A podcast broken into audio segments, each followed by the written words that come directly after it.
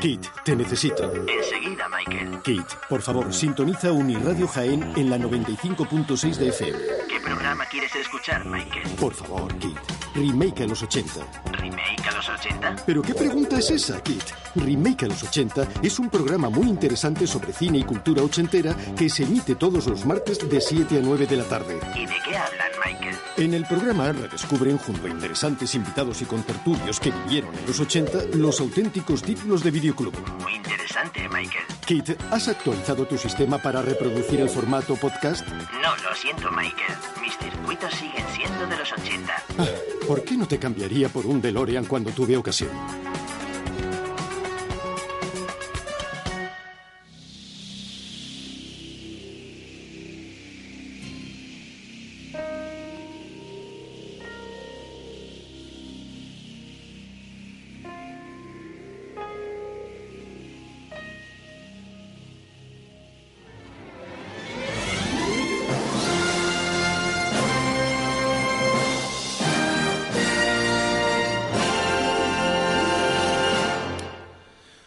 Tíos, hoy tenemos en el programa a un invitado que quiere pertenecer a los Remaker.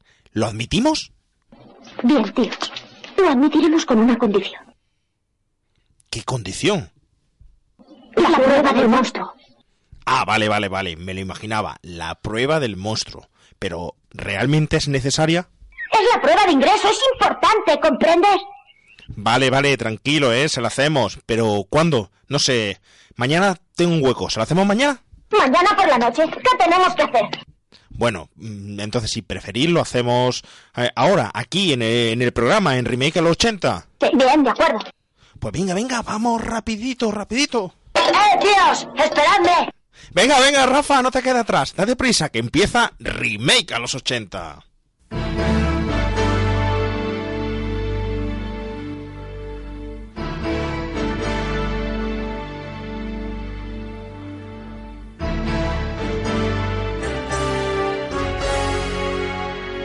Remake a los 80. Nos adentramos en el videoclub, emociones y recuerdos con los mejores estrenos de cine de aquel momento. Dirigido y presentado por Juan Pablo Videoclubsero. No olvidéis vuestro carnet de socio Remaker.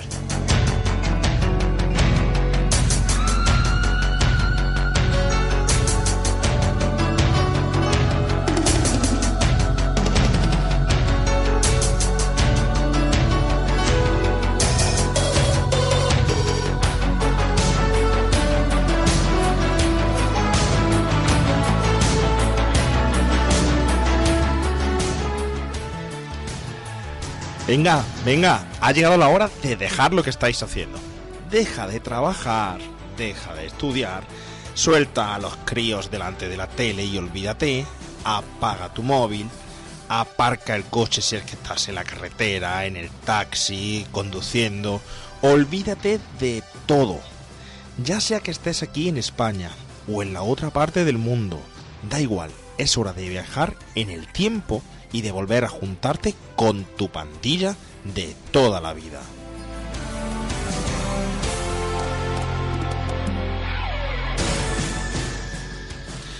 Recuerda que hubo un tiempo donde no existían las hipotecas y al único y no menos importante que aspirabas es a construirte tu propia cabaña, ya fuera hecha de sillas con una toalla encima o de unas mantas con unas cuerdas que la tensaban o sujetaban, o de cajas de cartón. Da igual, esta era la única sede que necesitabas para reunir a tu pandilla. Tu única preocupación era salir del colegio corriendo y llegar al punto de encuentro para hablar del último capítulo de dibujos animados, del cómic recién comprado o de la última película que había salido en el videoclub. Ay, qué tiempos, ¿eh? Las calles por aquella entonces eran enormes y cada rincón, esquina, acera o descampado eran una aventura. Te gustaba jugar al escondite, a las chapas, a las canicas, al yo-yo, trompo o a ver quién era el que escupía más lejos. Da igual. Bueno, y qué decir de los petardos. Por aquel entonces hasta se vendían. Y para ti eran grandes cartuchos de dinamita. Te apostabas la merienda o incluso una semana de préstamo del videojuego que acababas de comprar a ver quién sería capaz de tirar uno de estos petardos dentro del comercio del barrio. El resultado sabías que iba a ser catastrófico. Tu madre compraba allí todos los días y sabías que tarde o temprano se enteraría de lo que habías hecho. Travesuras y pequeñas gamberradas sin ánimo de fastidiar realmente a nadie. Era siempre lo que planeabas con tu pandilla. Que si dar sustos en la esquina de la calle, que si tirar bombas fétidas, que si saltarte al patio del colegio cuando no había nadie. En fin, nada, nada realmente de lo que pudieras en el futuro seriamente arrepentirte.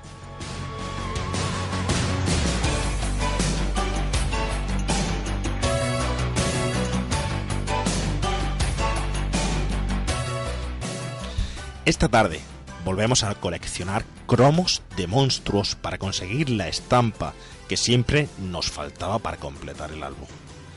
La historia forma parte de las personas, aun a pesar de que muchas queramos olvidarla.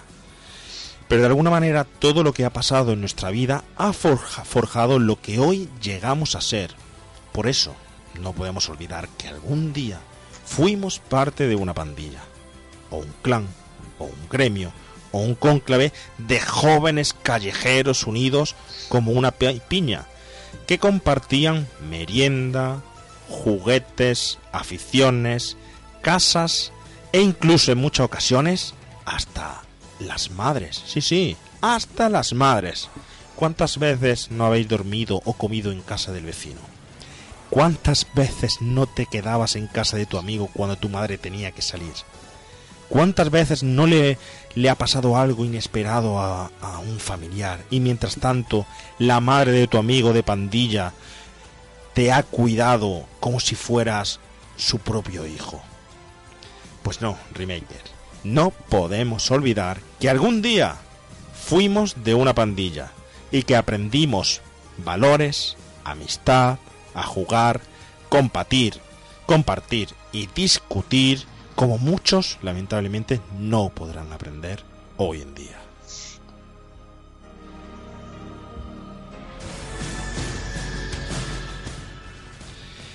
Bien, buenas tardes a todos los remakers. Eh, nos encontramos en el capítulo número 7 de esta segunda temporada. Y hoy nos reunimos aquí en Pandilleo, en el estudio de Uniradio, en esta cabaña, porque esto es como una cabaña realmente, es tan chiquitito, tan pequeño como, como una cabaña, como la cabaña de, del monstruo.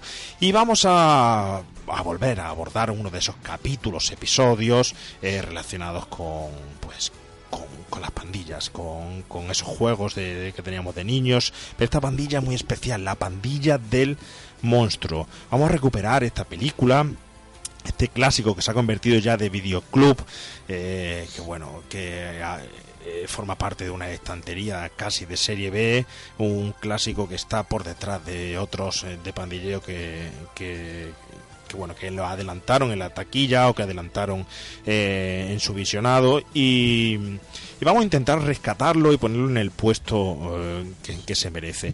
Eh, para ello, lógicamente, vamos a intentar hablaros de, sus virtudes, de lo que vivimos, de su experiencia, de, de bueno, de cómo la, la, hemos sentido, porque más allá del propio valor filmográfico que pueda tener o de su director, hay un gran mensaje detrás de ella y sobre todo unas vivencias para empatizar y para, sobre todo, para vernos cada uno de nosotros reflejado en ese personaje. Eh, vamos a tener a un Highlander que ya ha pasado por aquí antes, pero antes vamos a darle la bienvenida a nuestro pandillero mayor, quizá, no sé si el más revoltoso, pero sí en este caso, eh, bueno, el más grande, no sé si podríamos decir. Podríamos decir, Rafael Teruel, que. ¿Te podemos decir cebao o.? ¿Cómo que cebao? Hombre, horas, te decimos horas, como horas. Sí, bueno, Pardillillo era como ahora. ¿eh? Sí, no, bueno. Y grandote como él también, era el más grande que había. No, no era tan grande en el colegio. No, date cuenta que ahora sería el más pequeño, bueno, de los más pequeños en edad de la, de la película. Pero realmente tenía 10, 10 años, pero realmente era de los más grandes, uh -huh. ¿sabes? Así que, bueno, fíjate. Eh, ¿Qué tal, Rafa? ¿Cómo, ¿Cómo ha ido la semana? ¿Has visto la película? Sí, sí, he visto la película ahora. ¿Qué te ha parecido? Venías diciéndome que, bueno, que te ha resultado un poco... Hombre, yo sé que hoy me van a odiar casi todos, porque Sí. a mí la película no me ha gustado. y la vería en su día, porque hay muchas escenas así, las predecía, y no me gustó y por eso la borré de mi memoria.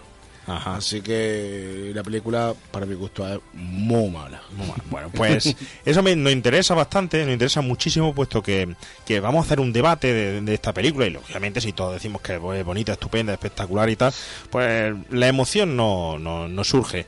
Y como todos tenemos aquí un sentimiento muy muy profundo hacia ella, quizá tú eres el que discrepe, creo que, que hoy te va a llevar todas las pegas. Hoy voy a hacer de José de Pato. Sí, yo Sí, creo que, sí. que sí, pero bueno, Como si más- fuera Zack Snyder. más de allá de ello lo, lo- lo vamos a pasar fenomenal. Luego tenemos por otro lado, nos acompaña también el señor Edu Pain Grinder. Edu, buenas tardes. Buenas tardes, Remaker. ¿Qué tal? ¿Qué tal, qué tal esa pandilla eh, de Jaén? Bien, por aquí, bien, eh, reunidos ya en cónclave. Vamos a firmar eh, nuestro juramento. eh, nos vamos a hacer de, de la pandilla Remakers. Y bueno, preguntarte a ti, ¿eres de la misma opinión que, que Rafa sobre esta película? No, no, no, no. Es, es que es más, ahora mismo voy a hacer una declaración bastante, bastante blasfema. Sí. Y quizás, eh, quizás muchos de la audiencia Remaker eh, me pueden tirar muchas piedras, pero yo rompo una lanza a favor de la pandilla alucinante, porque basta ya de los Goonies. Ya, ya es suficiente los Goonies, Sí. es muy buena, es un clásico, pero hay que defender la pandilla del monstruo. Perfecto, yo la verdad es que estoy estoy de acuerdo contigo, ¿eh? Lo que pasa es que, bueno, Rafa nos va a dar hoy por aquí vida en la pandilla, siempre sabes que hay una oveja negra en la pandilla, hoy le ha tocado a, a él. Eh, tú comentaste que esta película, Edu, la, la descubriste también quizá un poco más de, de mayor, ¿verdad? Ya cuando estuvo en el, en el videoclub o incluso un poco más, Sí. más adelante, ¿no? No, quizás más bien yo diría que la descubrí en la época de, de las descargas de internet, porque que yo recuerde, no la encontré en ninguno de los videoclips de, de los videoclubs que tenía por, por mi zona. Por lo menos yo no la, no, la, no la vi nunca. Y más o menos, pues sí, pues sobre a los 18 o 20 años eh, Sí. la descubrí por internet. Ajá. Yo tengo que, que confesar que esta película, esta película eh, la vi cuando salió. La vi en su momento. A mí me fascinó y como tú dices, es una de las películas, bueno, para mí de las favoritas. Cuando me enteré que había salido en Blu-ray, eh, estaba ahí en DVD, estaba fascinado.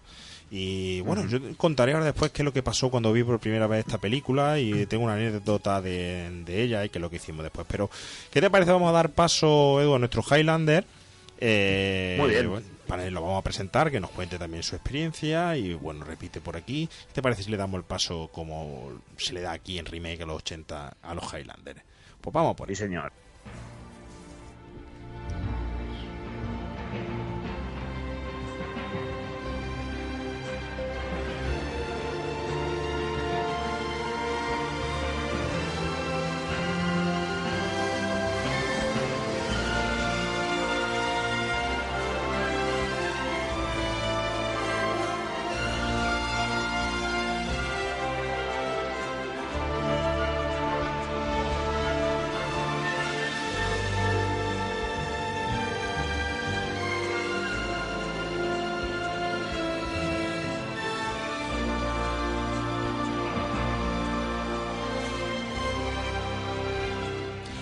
Nuestro Highlander de hoy estuvo con nosotros eh, ya por aquí por Remake a los 80, la primera temporada, eh, en ese gran capítulo del silencio de los corderos. Eh, se definía por aquel entonces eh, así mismo como un cinéfago.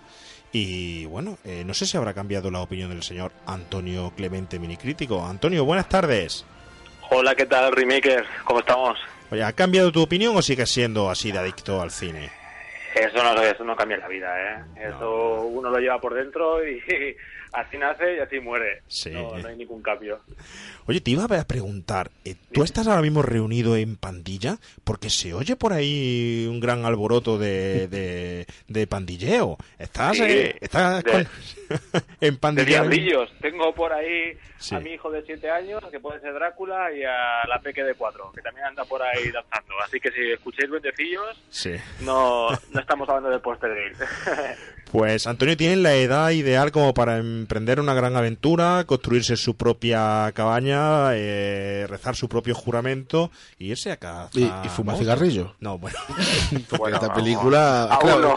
yo que yo, perdón Antonio, pero voy a saco. Voy a saco contra la Sin película. problemas, ahí estamos. Para aguantar el chaparrón.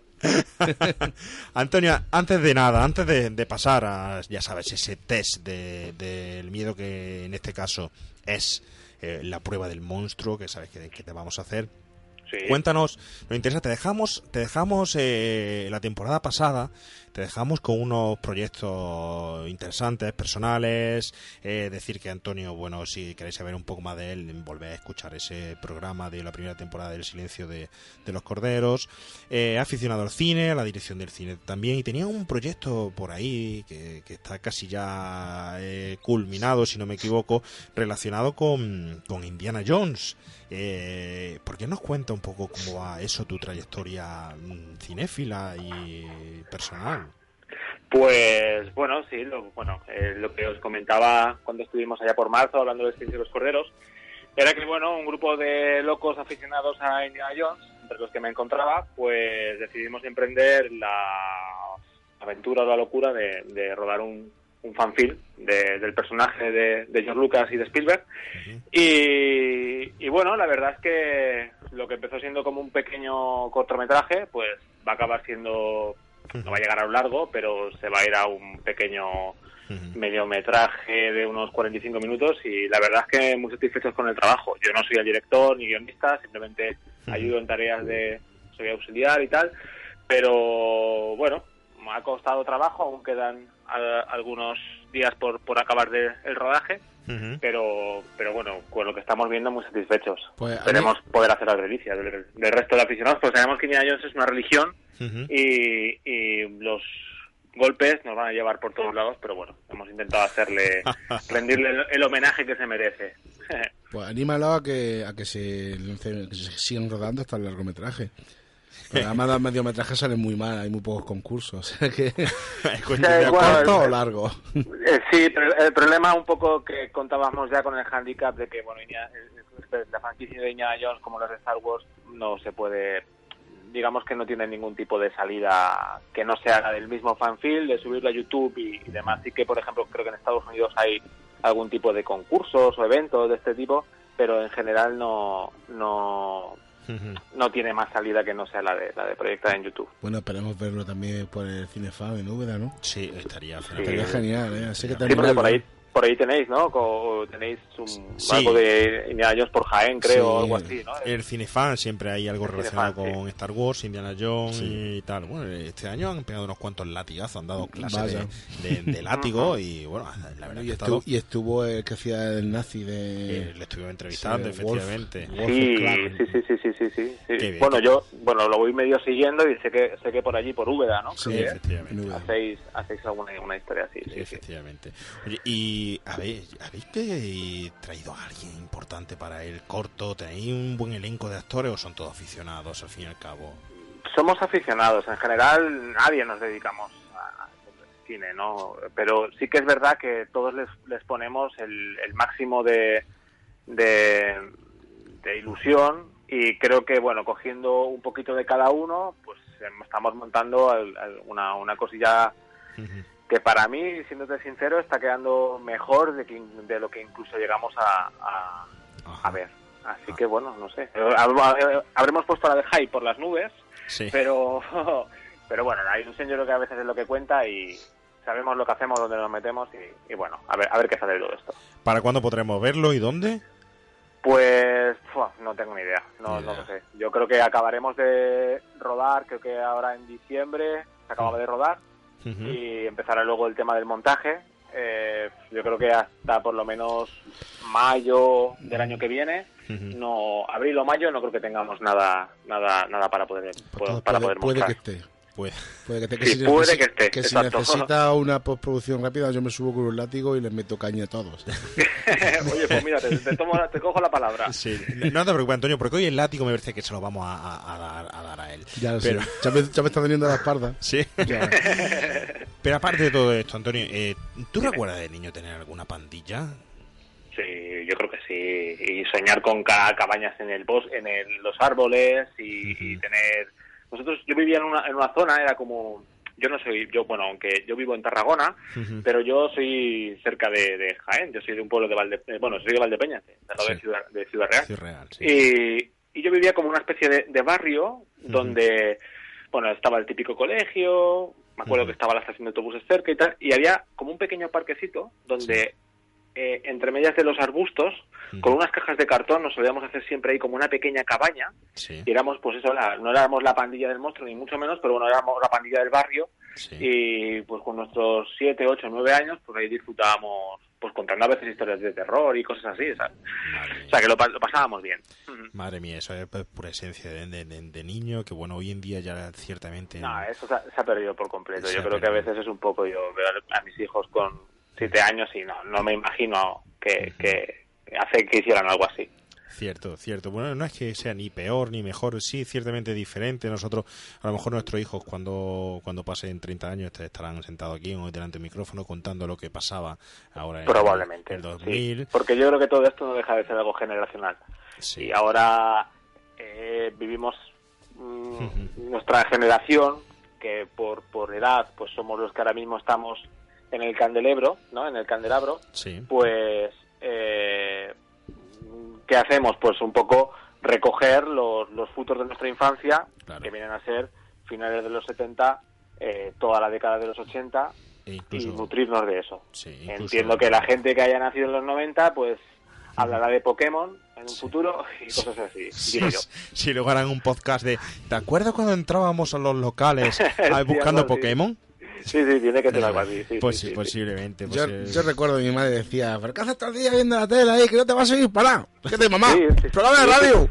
Y No fíjate que solo, te- y solo teníamos dos canales y nos tirábamos todo el día viendo la tele. Yo no sé lo que hacíamos, ¿sabes? Nos daba igual. Yo era un. Era cinéfago, no, ya, ya era teléfago o algo así, no sé cómo llamarlo. Yo me sentaba y me veía todo, desde con las manos en la masa hasta el 3x4, eh, hasta, bueno, cualquier programa que hacían por la tele, ahí, ahí estaba yo viendo. Madre mía, Con las que- a jugar con el bocadillo de nocilla. con, con las manos en la masa es que era quizá el primer programa de cocina que, que hubo y siempre antes de la hora de comer y, y te abría la, el- las ganas de comer Sí, increíble. Esa fue la primera canción de Sabina que escuché. Sí, yo cuando oía eso de migas con chocolate, yo me lo, ¿eh? me lo imaginaba. Siempre que llegas a casa. Qué bueno. Bueno. fin, en fin, en fin, en fin. Oye, ¿y esta película, tú crees, dónde- en qué puesto la pondrías? ¿Tú crees que refleja una pandilla alucinante bien ese sentimiento de, de pandilla, esa real, real realidad de pandilla? O... Yo, yo creo que, bueno, en principio yo recuerdo que cuando hicimos el, el programa del Silencio de los Corderos, esta fue una de las películas que me llevé, creo que fue la, una de 200 pesetas, creo que Sí, sí, me sí, cogí la pandilla alucinante. Sí. A ver, eh, yo creo que es una película, lo primero, de su tiempo. No deja de ser una película pues de, de- de una tendencia, como era la de chavales pandilleros, Sí. mezclado pues con los monstruos clásicos de la Universal, ¿no? Es un poco que es una película que va a rebufo, evidentemente, de, de los Goonies, Sí. ¿vale? Pero metiéndole el añadido de, de, de comedia de terror, o a- llamarlo mm, terror de comedia o como de ese subgénero, Sí. Que yo creo que sí que refleja el, el espíritu pandillero y sobre todo el, espíritu, el espíritu pandillero americano, ¿no? Sí. Es, es un poco, pues eso, el- la, la esencia de los Goonies o incluso la, la- la propia pandilla de, de los niños de las bicicletas de té. No sé, yo creo que sí que sí que sí que coge ese ese esa Sí. aliciente, sí, Yo- esa esencia. Yo creo que, que- que también, porque mira, eh, tú fíjate que ahora eh, ha salido esta- el super boom de Stranger Things y tal. Y, bueno, se ha hablado de muchísimas referencias ochenteras. Me da mucha pena que no se haya hecho referencia a esta película. eh, porque por más que he leído o he visto. Bueno, Rafa. Te estoy escuchando, te estoy escuchando. Rafa, eh, eh, esta película realmente, eh, las bicicletas, hace, mu- hace mucho uso de las bicicletas, hace uso de esos walkie-talkies. Eh, y quizá eh, de la unión entre chicos en pandilla, moverse juntos de aquí para allá y tal, quizás eh, perfectamente podía haber bebido Stranger Things de esta pe- película. Sí, yo creo que sí. Bueno, lo que yo creo que lo que ha, lo que ha hecho Stranger Things es una es en realidad coger los elementos más icónicos de ese cine. Y yo a muy a mi pesar, yo creo que La pandilla alucinante quizás es una película que, que queda un poquito por debajo de, de- de ese resto, ¿no? De, películas tan más conocidas, pues como las que hemos nombrado y como, yo qué sé, pues, Sí, pues las, las típicas películas ochenteras. sí. Para mí no deja de ser una película súper entretenida y, y que me lo paso pipa cada vez que la veo. Yo también me la compré en Blu-ray sí. y, y no sé, la sigo viendo y, y me entretengo, o sea, no, Sí, no me aburre, sí, sí, no me aburre. Hablaremos ahora de los motivos de por qué quizá esta película no está en el estatus que, que debe de estar, por qué fracasó, etcétera. Eso, eso. Pero sí es cierto, mira, eh, por ejemplo, Rafa dice no le ha gustado. Yo puedo decir, el otro día eh, te comenté, Antonio, que, que cuando la vi, volví a revisionar y tal, la puse en casa, en familia, y mi, mi hija hicieron, mm, me hicieron que, que la pusiera dos veces, dos veces seguidas consecutivas para volver a verla. Es decir, que le captó totalmente a ella- a ellas dos eh, su atención y que querían volver a verla. Teniendo en cuenta que salen monstruos y algunas escenas que incluso pueden asustar, quizás de las que menos le han asustado. Teniendo en cuenta que aparecen monstruos y, por ejemplo, ellas se, se asustan de, de Sí. ET, ¿eh? Mi hijo es muy miedoso, perdona, y, y esta película la, la, la hemos visto él y yo, la ha visto solo. Es una película que le entretiene, que le gusta y no le acaba de, de, de producir quizás ese, ese miedo que hay otro, otro tipo de cine que sí que yo por ejemplo mi hijo no sería capaz a lo mejor no sería capaz ojo de ponerle el secreto de la pirámide. Eh, me parece una película más oscura eh, y creo que que tiene unos toques bastante bastante mucho más terroríficos que, que esta de la pandilla ¿Y, y de cuánto años tiene tu hijo? ¿Lo has dicho? Siete. Siete. siete, siete. Sí, poco Sí. joven. ¿Tú recuerdas cuándo Sí. fue la primera vez que viste esta película, Antonio? En concreto, no. Pero sí que sé que la vi y eh, yo vi el póster en el, en el videoclub Sí. y decía, hostia, esta película tiene que ser... Yo tuve el vídeo un poquito tarde y, y creo que si la vi, la debí ver casi a comienzos de los 90. O sea, ya habían pasado cuatro o cinco añitos. No sé, que yo podía tener unos 13 años o 12 años. No tenía más. Pero sí que tengo muy grabado a fuego eh, el póster en el videoclub de esta película. Ajá. Me llamaba mucho la atención. Tú fíjate que quizás esa es la edad adecuada para ver esta película, porque eh, fue catalogada, no fue catalogada para chicos de menor edad y sí fue catalogada para adultos, pero sin llamar la atención de los adultos, por lo que fue clave quizás de su fracaso, pero sí nos llamó la atención a los chicos de 13, 14 años, tal. Yo tengo que reconocer que la vi, yo creo que tenía 11 años o así, y puedo deciros que esta película eh, cuando la vi fue, fue la que me hizo acercarme a la biblioteca. Yo creo que la primera vez que pisé una biblioteca fue por esta película y te explico por qué. Pues yo vi la película, me encantó. Yo la historia, aparte de que la película sea buena, mal- mala o tal, pero me pareció alucinante. Yo quería ser esa, esa pandilla, te la asociabas con, con tu amigo de, de- de la calle, porque jugaba en la calle, eso de hacer cabañas. Aquí en Jaén sabes tú que hay muchas olivas, ¿no? Pues aquí te ibas a las olivas a, hacer eh, cabañas con los palés y todo eso.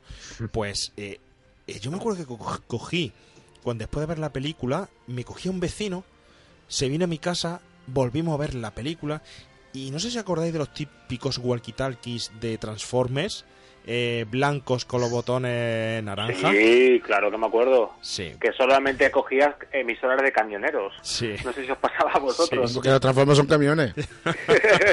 Normal. Sí, es verdad. ¿eh? No Pues caído. nos fuimos con la bicicleta y los walkie-talkies a la biblioteca, todo esperanzado de que nos íbamos a encontrar un libro como el de Van Helsing allí, para que nos pasara lo mismo que a estos chicos. Tú fíjate. Yo ¿eh? prefiero encontrar un libro que fuera Van Halen. Pero Van- bueno, ya cada uno.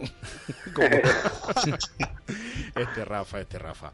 Bueno, pues, oye, no te salva de la prueba de- del monstruo. Así que Estoy, pre- estoy- estoy preparado para, para todo. estás preparado, ¿no? Me tiro a la piscina sin agua. Sabes que es, que es muy importante que está testeada por los mejores expertos. Vamos a por el test. del- Venga. El test del miedo.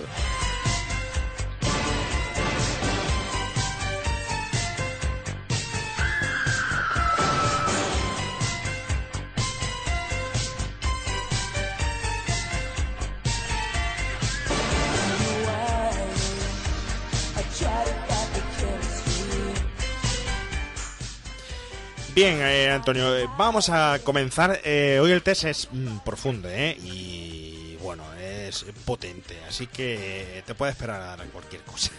de, esta, Venga, va. de esta pandilla. Venga, ¿cuántos monstruos de la War de la Universal conoces? Venga, empieza a. Buah, yo creo que todos. A ver, venga, Venga, venga. a ver.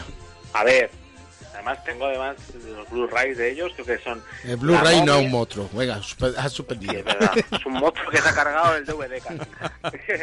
eh, pues creo que Drácula, la momia, eh, Frankenstein, la novia de Frankenstein, el hombre lobo, eh, la cosa del pan... No, eh, la... la la ay, The Creature from Black Lagoon, no me acuerdo cómo Sí, se el llama. monstruo del pantano, sí. Sí, el la monstruo. Era el monstruo, algo así. Sí, El hombre invisible, sí. eh, bueno, yo creo que ya, ¿no? No sé si entraría también ¿Quién? el jorobado de Notre Dame. Sí, efectivamente. Exactamente. Fue el primero, ese fue el primer. El Y primero.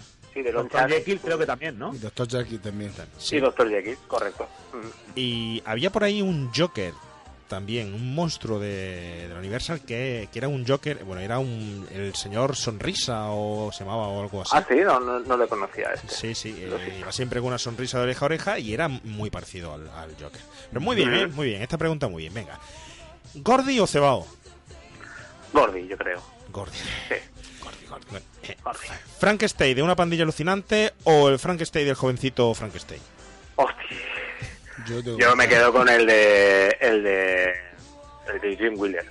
El de la película de Mel Brooks. sí. De Mel Brooks. Me encanta esa Es película. buenísimo.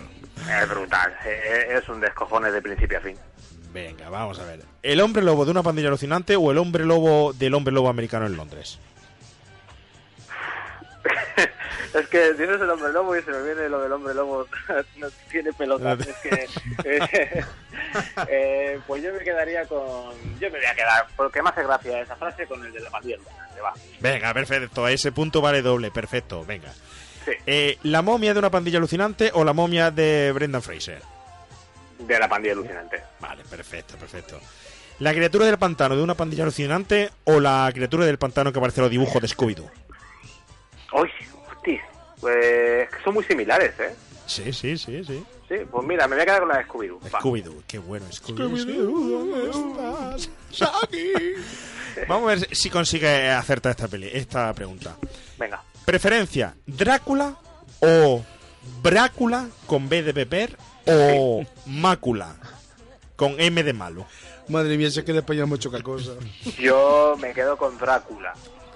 Me gusta el de chiquito Sí. y creo que el de la M Era uno negro. ¿Negro? Era ¿Drácula un, negro? era un pato, uno dibujo de un pato que era el, Ah, el conde sí, es verdad.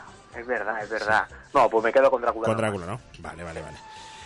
¿El conde Pácula o el conde Drácula de Barrio Sésamo? Hostia, ya me están liando, ¿eh? Eh, el de Barrio Sésamo porque me enseñó a contar. Vale, perfecto. ¿Y ¿Os acordáis del conde Drácula de, de, de Barrio Sésamo. de Barrio Sésamo? Qué claro bueno, que sí. Qué bueno. ¡Ocho! Venga, vamos a ver. ¿El monstruo de la galleta o la Monster High? Me mostró las galletas, por favor, Uy, claro. casi. ¿Mordiscos peligrosos o un vampiro adolescente? Mordiscos peligrosos, va. Mordiscos peligrosos. Vale, vale, vale. Bien, bien. ¿Drácula o el Cluedo? El Cluedo. El Cluedo, me gusta mucho el Cluedo. El sí. Cluedo. Y la película también me gusta mucho. También. ¿Te acordáis del juego de, de Drácula que, que había? sí, sí, sí. Yo no. ¿No? ¿No te acuerdas? No, Era un juego de mesa mucho de cefa, de Sí, igual que ah, Imperio vale. Sí, de Cobra. aquellos, sí. así me invitáis. Eso sí, a ver si me invitáis, venga. Buenas noches, señor monstruo, o un monstruo viene a verme. Ay, buenas noches, señor monstruo. Sí. Yo la tengo mitificada, esa película. Es más, yo creo que Una pandilla alucinante es un remake encubierto de Buenas noches, señor monstruo. Sí, puede ser. Puede- Ahora sabes cuál de las dos es más patética eh, en producción, no veas. ¿no? vale, vale, bien. ¿Joe Dante o John Carpenter? Me lo pones difícil Eso porque difícil. para mí son dos debilidades. Eh, po, po, po. Mitad y mitad, va. Un Joe, Car- un Joe Carpenter o un John Dante. Vale, bueno. Da igual. bueno, da igual. vale, ¿Fred Decker o Spielberg? A ver, yo siempre debilidad por Spielberg. Fred Decker te puesto muy me hace gracia, pero no tanto. ¿Quién es Fredeke? ¿Quién es? ¿Qué ha hecho? Venga, eh, director favorito de los 80. pues yo me quedaría con Spielberg, creo. Spielberg. creo que es el que más me ha... De su, toda su filmografía de los 80, creo que es el que más me ha, me ha me ha llegado. Vale, venga. Actor odiado de los 80. Actor odiado. Sí, más odiado de los 80. Si ahora mismo en la cabeza, pues no sabría decir que ahora mismo va a ser ninguno a bote pronto, porque creo que cuando yo veía ese cine, no sentía tampoco empatía ni simpatía por ninguno, lo veía y punto. No, ahora mismo no sé, no, no sé, no sabría qué decirte. Colin Farrell actuaba en los 80. No, yo creo que no, pero Pero podría ser perfectamente, ¿no? o Ben Eh, Affleck, Ben Affleck, Ben actuó en Affleck. los 80 Bueno, también, sí, ¿no? eh, El de todo en un día, ¿no? Eh, también el, el niño de, de, de, de la película, hoy de, de la película de Stallone, de... Me he ¿Del quedado- me había, me había quedado Sí. en blanco. Me iba encerrado, Sí, que será la que sí. tenemos la semana que viene por aquí. Y me También iba- tienes al niño de mi amigo Mac. También, también. Uf, y, a, y a Mac. Y a Mac. Y a Mac, y a Mac, que te. Y a los, munch, y a los munchis. Y a los Munchi, madre Uy, mía. los Munchies. Uf. Bueno, eh, pe- pregunta clave, a ver, sé que lo que pasa, pero bueno. ¿Los Goonies o, una, o la pandilla del monstruo? ¿Cómo? No como Pues- película, ¿eh? Sino como pandilla. A mí me gusta más la... Es que, joder, hostia, son difíciles, pero yo creo que me quedaría con la pandilla de los Goonies. Pues ahí está, ahí está. como- sí, Vale. sí, sí. Es decir, que te quedas con los Goonies, ¿no? Ojo, pero como película, me, me- o sea, no sé si los Goonies la tengo aborrecida, pero me entretiene más la pandilla alucinante que la de los Goonies. Pero yo creo que es porque he visto tal cantidad de veces los Goonies que ahora ya no me dice nada. Ya. Entonces, cualquier cosa que me sea un poquito diferente me hace cambiar un poco la, la visión. Vale. Entonces, por tanto, ¿Willy el Tuerto o el Conde Drácula?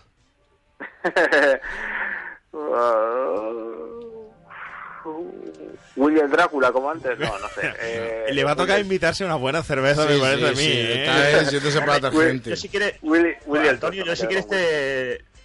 Yo si, yo si quieres te, te doy un argumento para que elijas a Drácula de la pandilla alucinante. O sea, Venga. ¿dónde has visto tú a un Drácula que mate con cartuchos de dinamita? Madre mía. Hostia. Ma- ma- me acabas de convencer, pues venga, Drácula de la Sí, pandilla además que este Drácula va andando haciendo ilusaciones, tiene un pasón. La verdad que este Drácula es de lo que más me gusta de la película, está chulo. Sí, pues yo no sé, porque podía ir, el bicho podía ir volando, ¿no? En la pedazo limusina esa. Pero va- es que es un Drácula vacilón. Sí, Sí, además que es un con ese cuellazo. Y es un Drácula que quiere que va el tío de duro, o sea, va el tío en plan... Y en plan Terminator. Héroe de acción de los 80, soy duro, pero luego se queda en casi nada. Sí. Pero vamos a pasar a la siguiente. Si hubieras tenido una pandilla en los 80, ¿qué nombre le hubieras puesto? Pues no sé, la pandilla del barrio, como creo que te he dicho antes. Algo así sería. Yo le hubiese puesto amigos, porque no, no tenía. Amigos. No digas eso que luego te salen en las redes y te dicen, qué pena ese del programa, que no tenía amigos. No tenía amigos. La pandilla basura, hombre, la, La, pandilla la- basura. la pandilla basurilla. Y, y oye, y Antonio, si tuvieras ahora una pandilla, ¿qué nombre le pondrías ahora? Ahora, Sí. pues... Pues ya la pandilla casi de los cuarentones. Y cuarentones. Ya nos queda poquito. Pero pero con ilusión Sí, vaya. y con ganas. Vale, Ahora se llaman divorciados. Sí, también. también. Sí, venga. Si hubieras sido productor ejecutivo, ¿a quién habrías elegido para dirigir esta película en vez de a Fred Decker? Buah, pues yo creo que es- una película que se puede amoldar muy bien a Joe Dante, Sí. incluso mm, al Barry Levinson del secreto de la pirámide. También. Eh, me parecería que también hubiera hecho un buen, un buen trabajo yo, Dante, de verdad, se hubiese hecho un gran película. De Dante creo que hubiera sido... Wow. Creo que está hecha para él esta Sí. película. Sí, tremenda. es que es una película que sí, puede ser, sí, sí. Bueno, pasamos al siguiente. ¿Con qué personaje de la película empatizas más? ¿Con quién empatizo más? Sí. Ahora mismo no te diría con el líder, aunque me gusta mucho la camiseta que lleva esa de Stephen King Rules. Sí.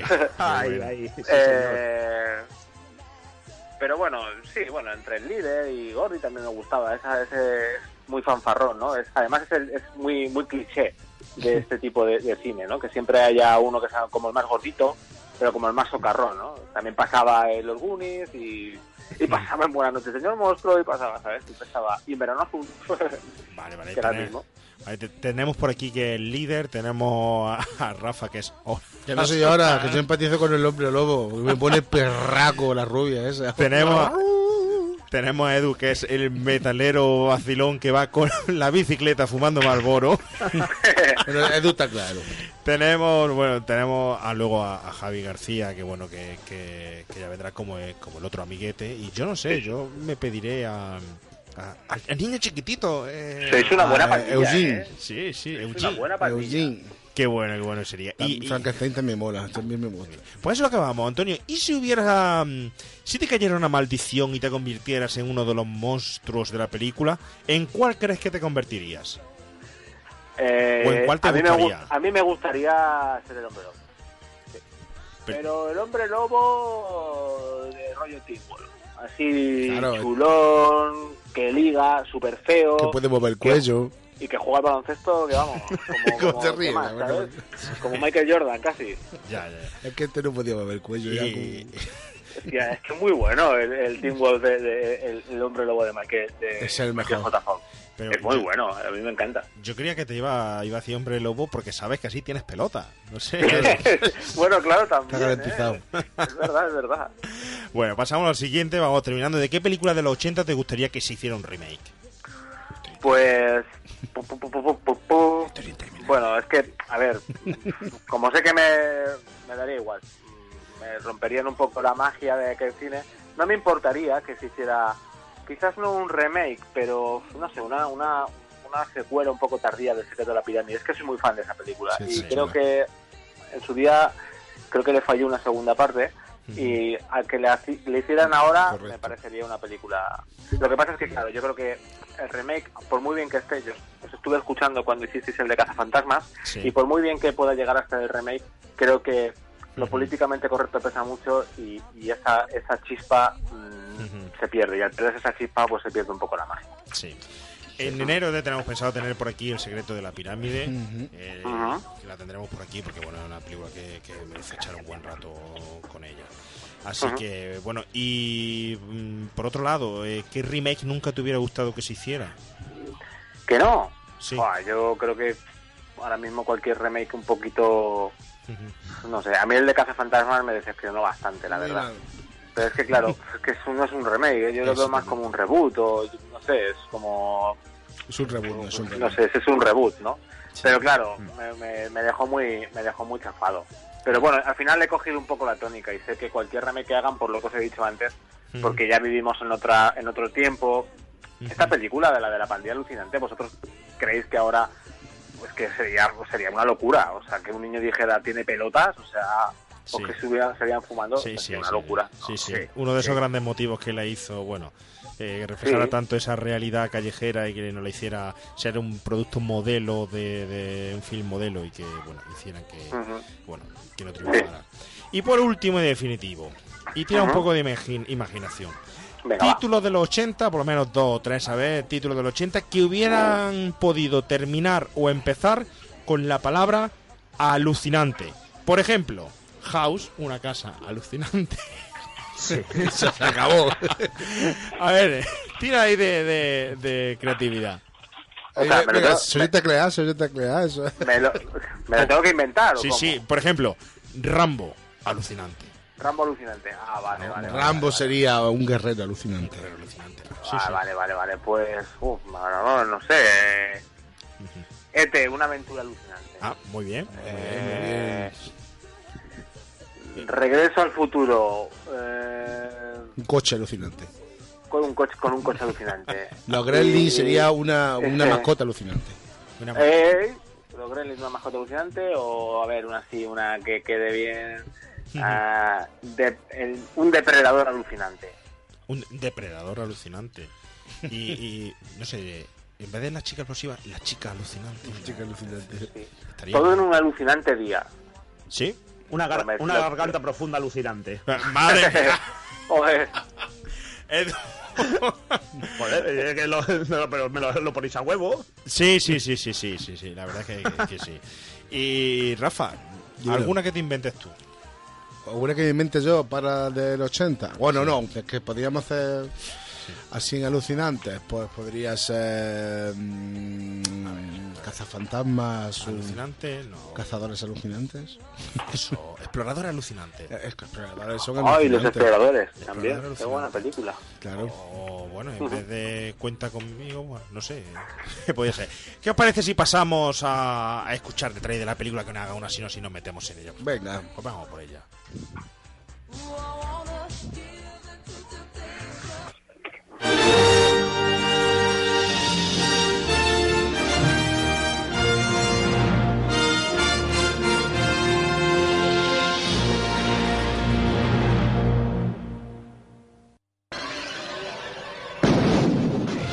Usted sabe a quién llamar cuando tiene fantasmas.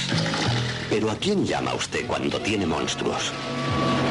Somos la pandilla del monstruo. ¿Qué es una pandilla? Como los de corrupción en Miami. Son jóvenes e inexpertos. ¿Conoces alguna virgen?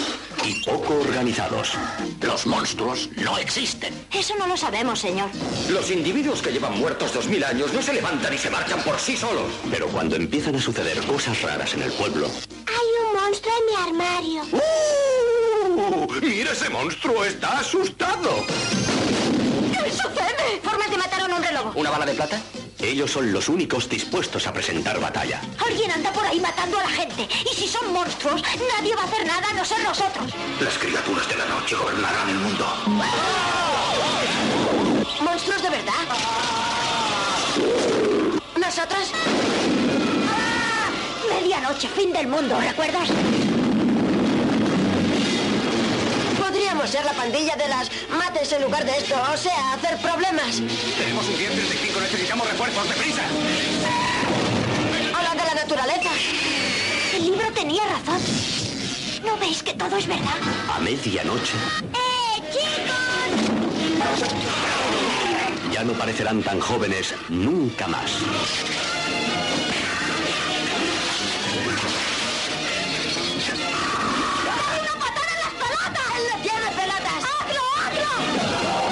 Una pandilla alucinante. El hombre lobo tiene pelotas.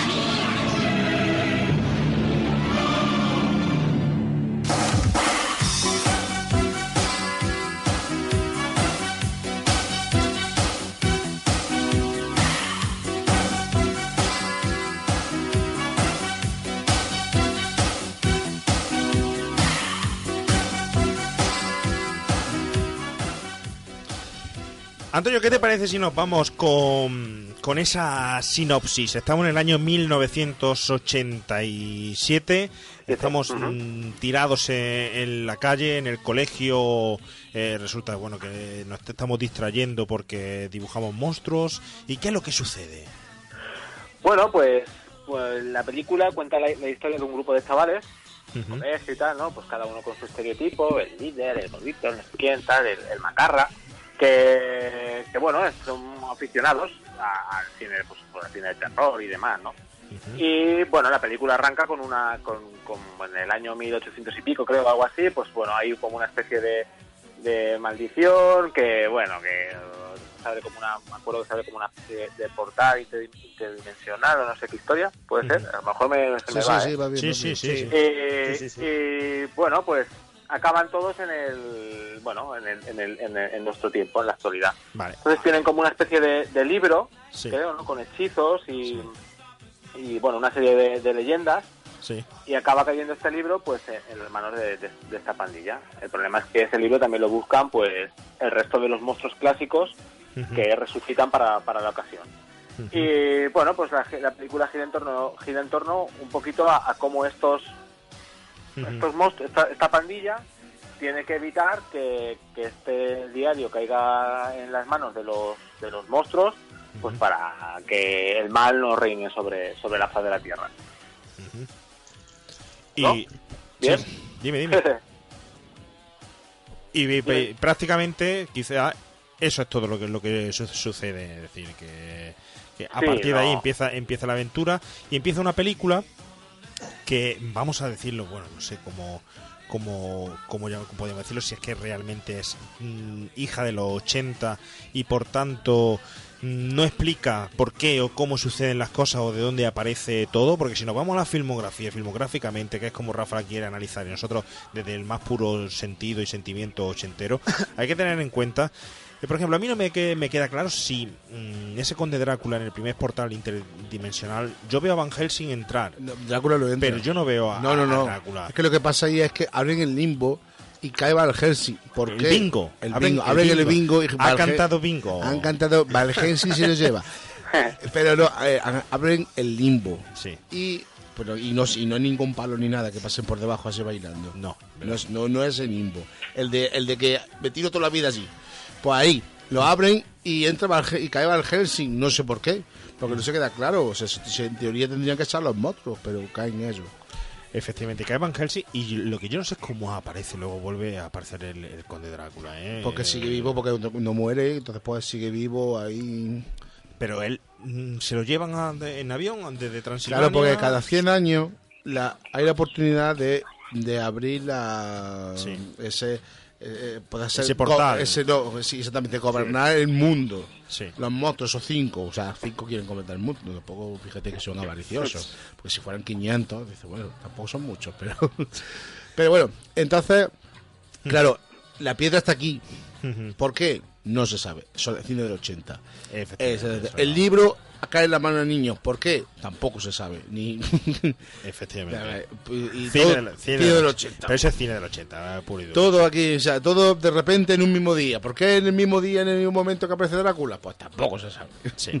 Ya, pero bueno, tampoco estamos hablando de una película trascendental. O sea, pero vamos, no, ni, ni un mínimo de justificación. Vamos.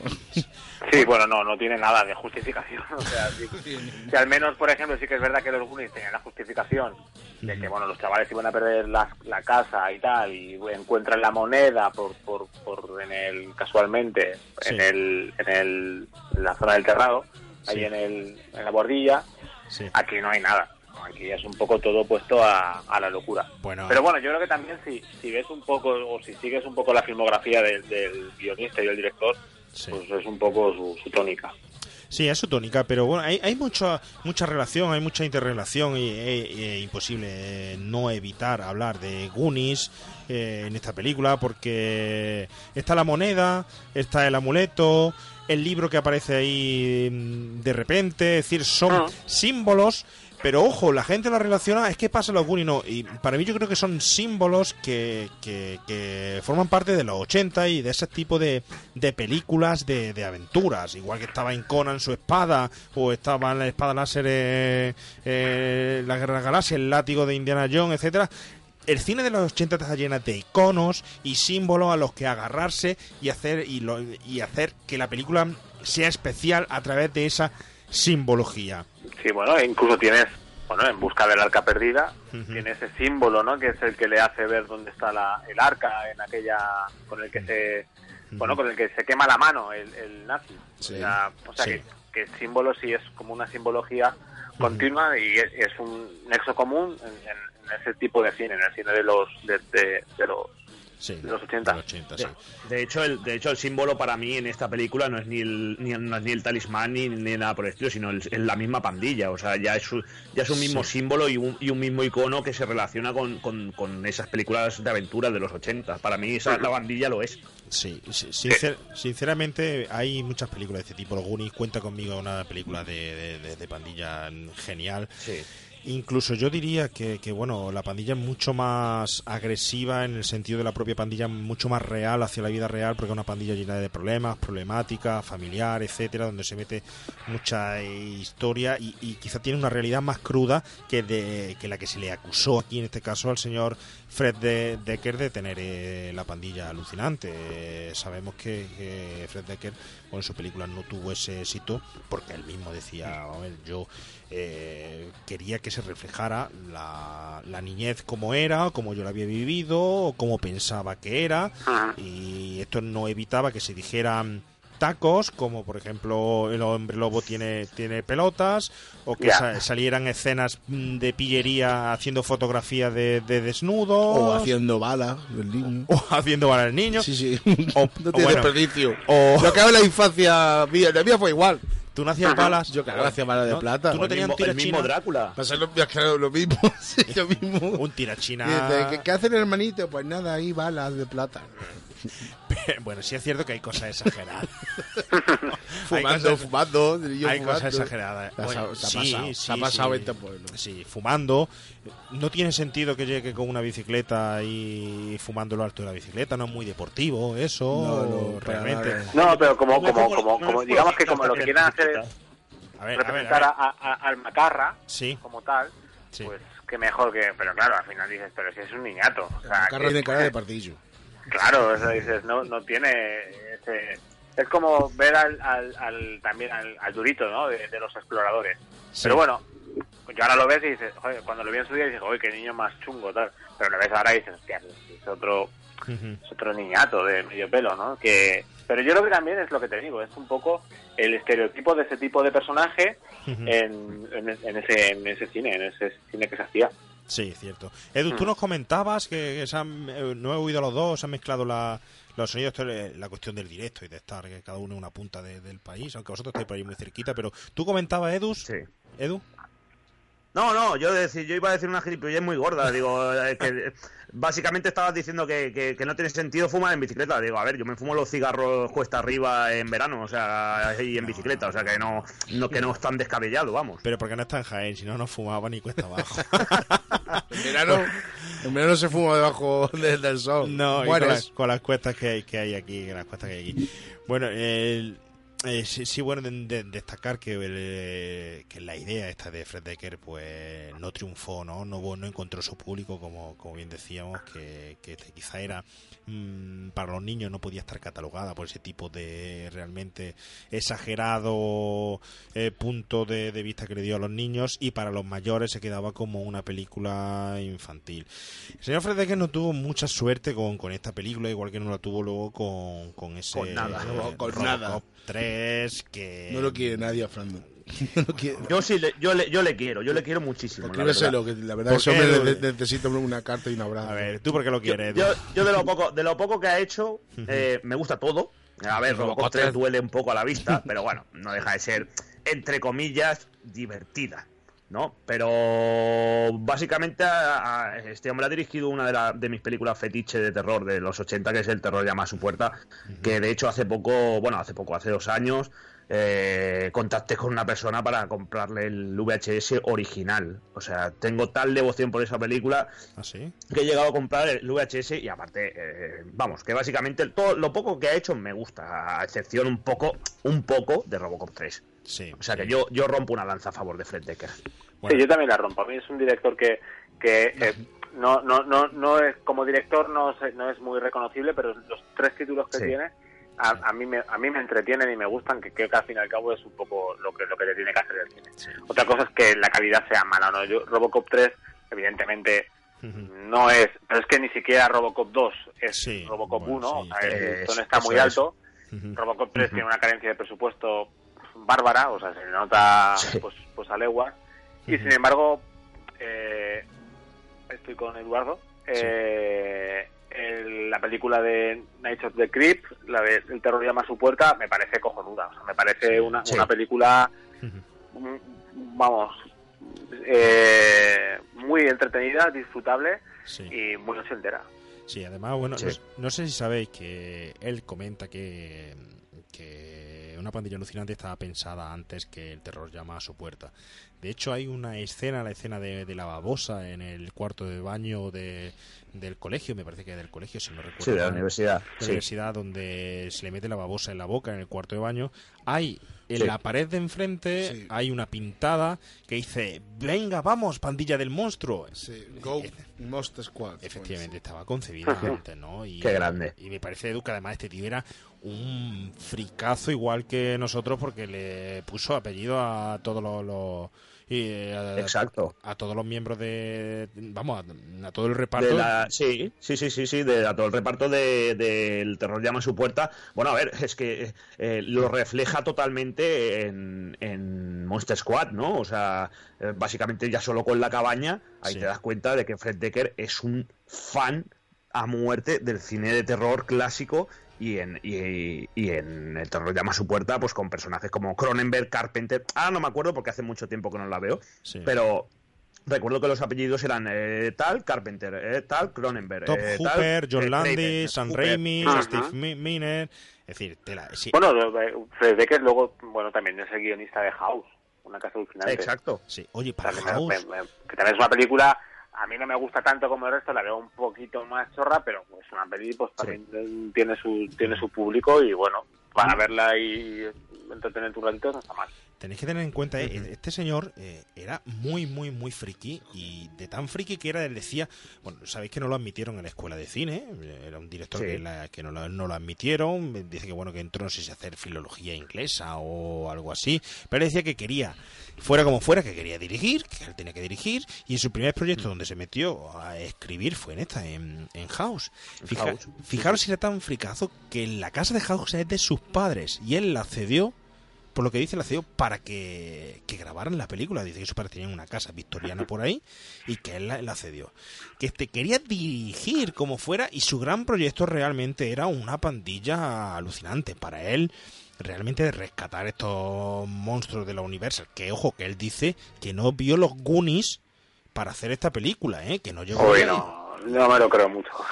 Yo tampoco, yo tampoco. En fin, en fin, yo, yo- mira, yo me lo voy a creer, porque ¿sabéis por qué? Porque me, me apetece, porque mm, me apetece pensar que, que, que fue una, una casualidad, vamos a decir lo que, Claro, que- sí. fue así, ¿no? Y- pero sabéis que lo que quería era rescatar los monstruos de la Universal y él estaba inspirado en esta mm, serial que, que era La Pandilla, ¿os acordáis vosotros dónde se veía La Pandilla aquí en España? Esa serie en blanco y La negro, bola de cristal.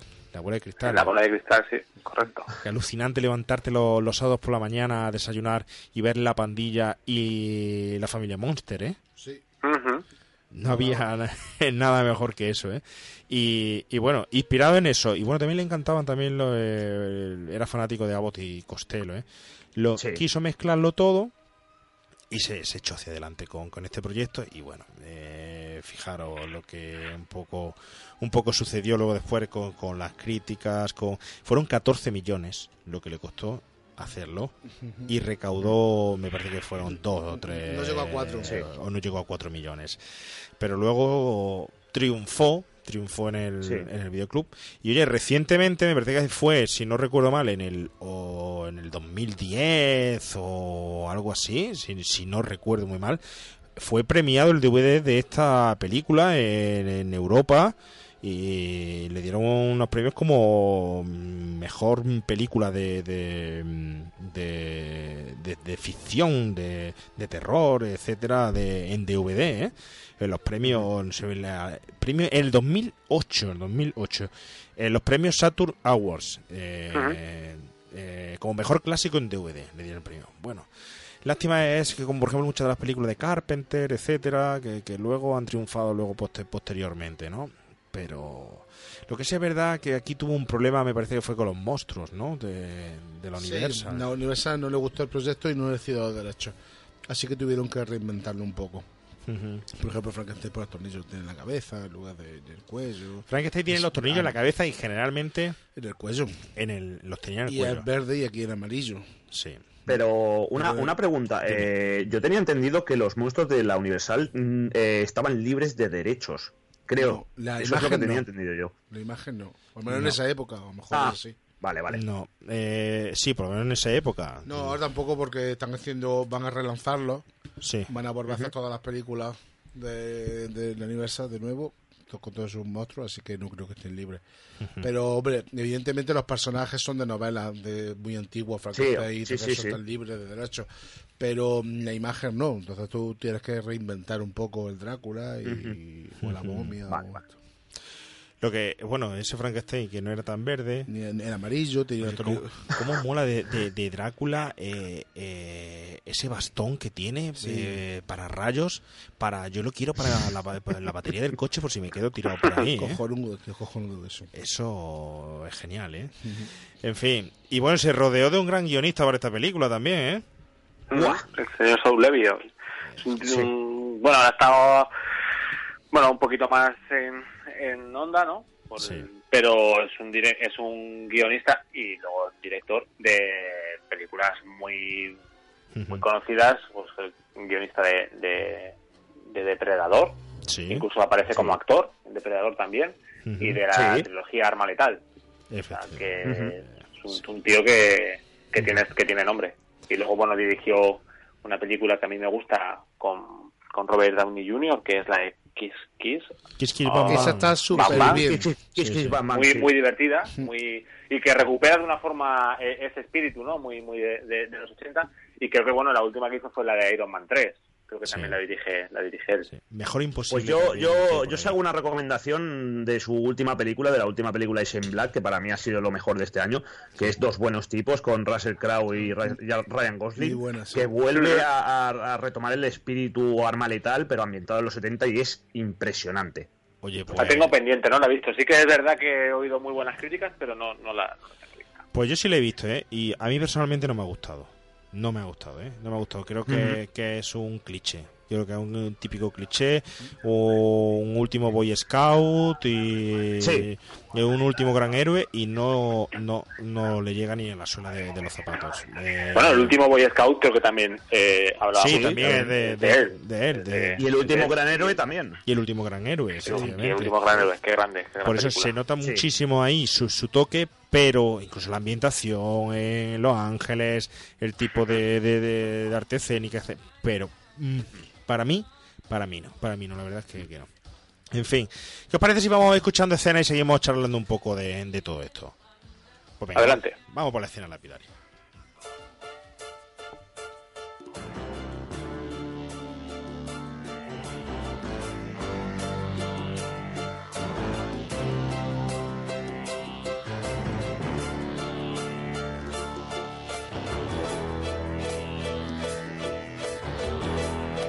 La escena lapidaria.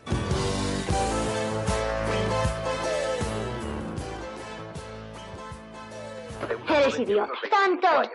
No te estoy. Ah, ah, ah, ah. Lavamos las manos para cenar. Venga, venga, venga, venga. ¿Qué es esto, mamá? Oh, te lo he comprado en la tienda de antigüedades de Jane Berge. Dice que es de la casa vieja, la de Shadowbrook Road. ¡Joder! Oh, lo siento, perdona. Mamá, ¿sabes quién lo escribió? Sí, un tal Van Helsing o algo así. Es el que lucha con Godzilla, ¿verdad? Drácula, mamá. Entonces, ¿quién es ese tan alto? Ese es Godzilla. Jolín, Abraham Van Helsing es fantástico.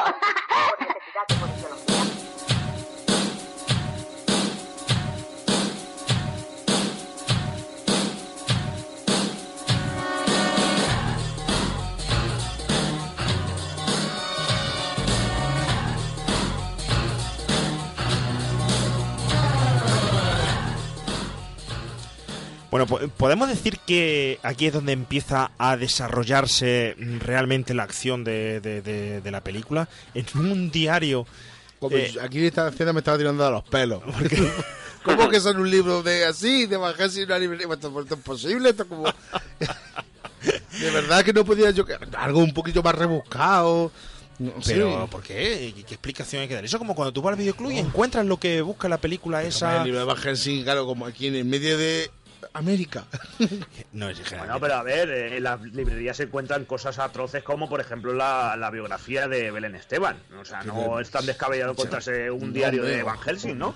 Pero, hombre, descabellado la idea de que un libro que es único existe en una librería, en una tienda. Eso sí es muy raro, tío. Además, sí, ni siquiera en, en Europa. Me dijo, como, como, ¿qué ochentero soy? Antonio, ¿tú opinas igual o qué? Bueno, a ver, yo lo que creo que eh, le pasa a Rafa que, que la película la vio con, no sé, con muchas pretensiones, porque sí que es verdad que Sí. me da igual, a mí, a mí me da igual de donde aparezca el libro, de no, yo buscaba otro tipo de, buscaba otro tipo de, de cine, o sea, era un cine pues para, para evadir, y sobre todo por lo que hablamos, si es una película que hemos visto cuando éramos, cuando éramos críos, cuando teníamos 10, 11 años, pues como que te daba igual eso. Eh, Todo eso era secundario. Pasaba porque sí y ya está. O bueno, como lo a mí no me pasaba porque sí. Yo era muy- ya muy crítico con la película. que era muy cri- No, no seas mentiroso porque eso no, no es verdad. No es tan Sí, sí, te yo gusta odio... todo. Y... No, todo no. Yo sabes que odio al Condemor. Condemor y. No, odio a Condemor. Se puede, no Y se a puede odiar a Y a Condemor. Kubrick lo odio profundamente.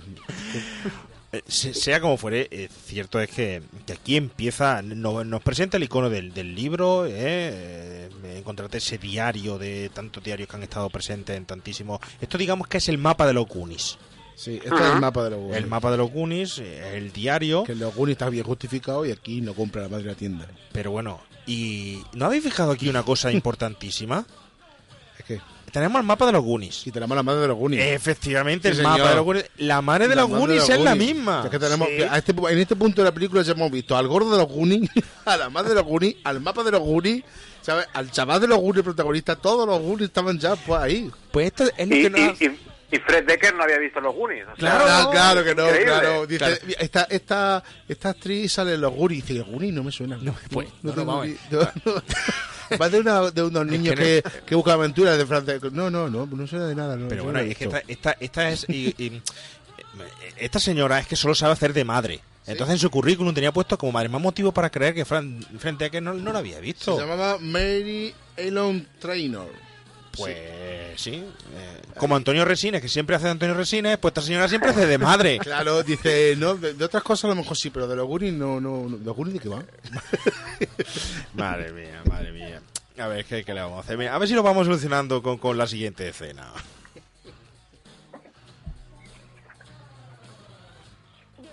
Estamos todos aquí. ¿Qué quieres? ¿Qué demonios es la pandilla del monstruo? Somos nosotros. Somos la pandilla del monstruo. ¿Desde cuándo? Desde ahora. ¿Qué es una pandilla? Como los de corrupción en Miami. Mirad, yo creo que hay monstruos y son reales. Oí a mi padre hablar por teléfono con alguien de la comisaría. Había un hombre que gritaba que era un hombre lobo. Y lo mataron. El cuerpo desapareció del furgón del forense y el chofer resultó muerto. ¿Y qué? ¿Lo mataron y el hombre lobo se llevó su cuerpo? No, idiota, él era un hombre lobo. Puede. ¿Pero si le dispararon? Deberían ser balas corrientes, no de plata. Escuchad, esto puede parecer una tontería, pero anoche desapareció una momia del museo. La momia se escondió en mi casa. Y chicos, Drácula también podría estar aquí.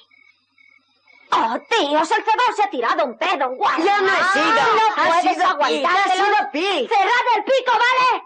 ¿Habéis oído lo que he dicho? Esos tíos están muertos, pensemos. Alguien anda por ahí matando a la gente. Y si son monstruos, nadie va a hacer nada a no ser nosotros. ¿Y qué vamos a hacer? Este libro podría ser importante. Es el diario de Van Helsing. Estaba en una casa vieja en Shadowbrook Road. Pero no puedo leerlo, está en alemán. Mi hermana estudia alemán en el instituto. Tu hermana no habla alemán. Solo va por ahí moviendo el culo para que los tíos se lo toquen. ¿Eh? No será tu hermana la vecina de al lado. Sí, ¿y qué? ¿Esa chica es tu hermana? Bien, ¿qué decís? ¿Somos la pandilla del monstruo? ¿O qué?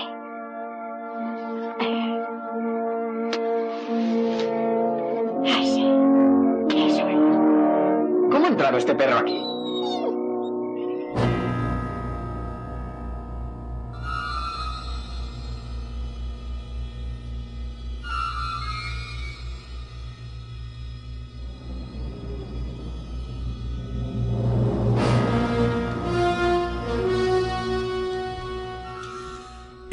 Eh, sacamos por conclusión que Rafa no ha tenido infancia, ¿eh? Estaba aquí poniéndole toda una serie de críticas a la película. Está viendo la, esta película solo con, con, con ojos de cinematográfico y bueno, hoy, que hoy no va a echar el programa a perder. Los niños lo sabían todo.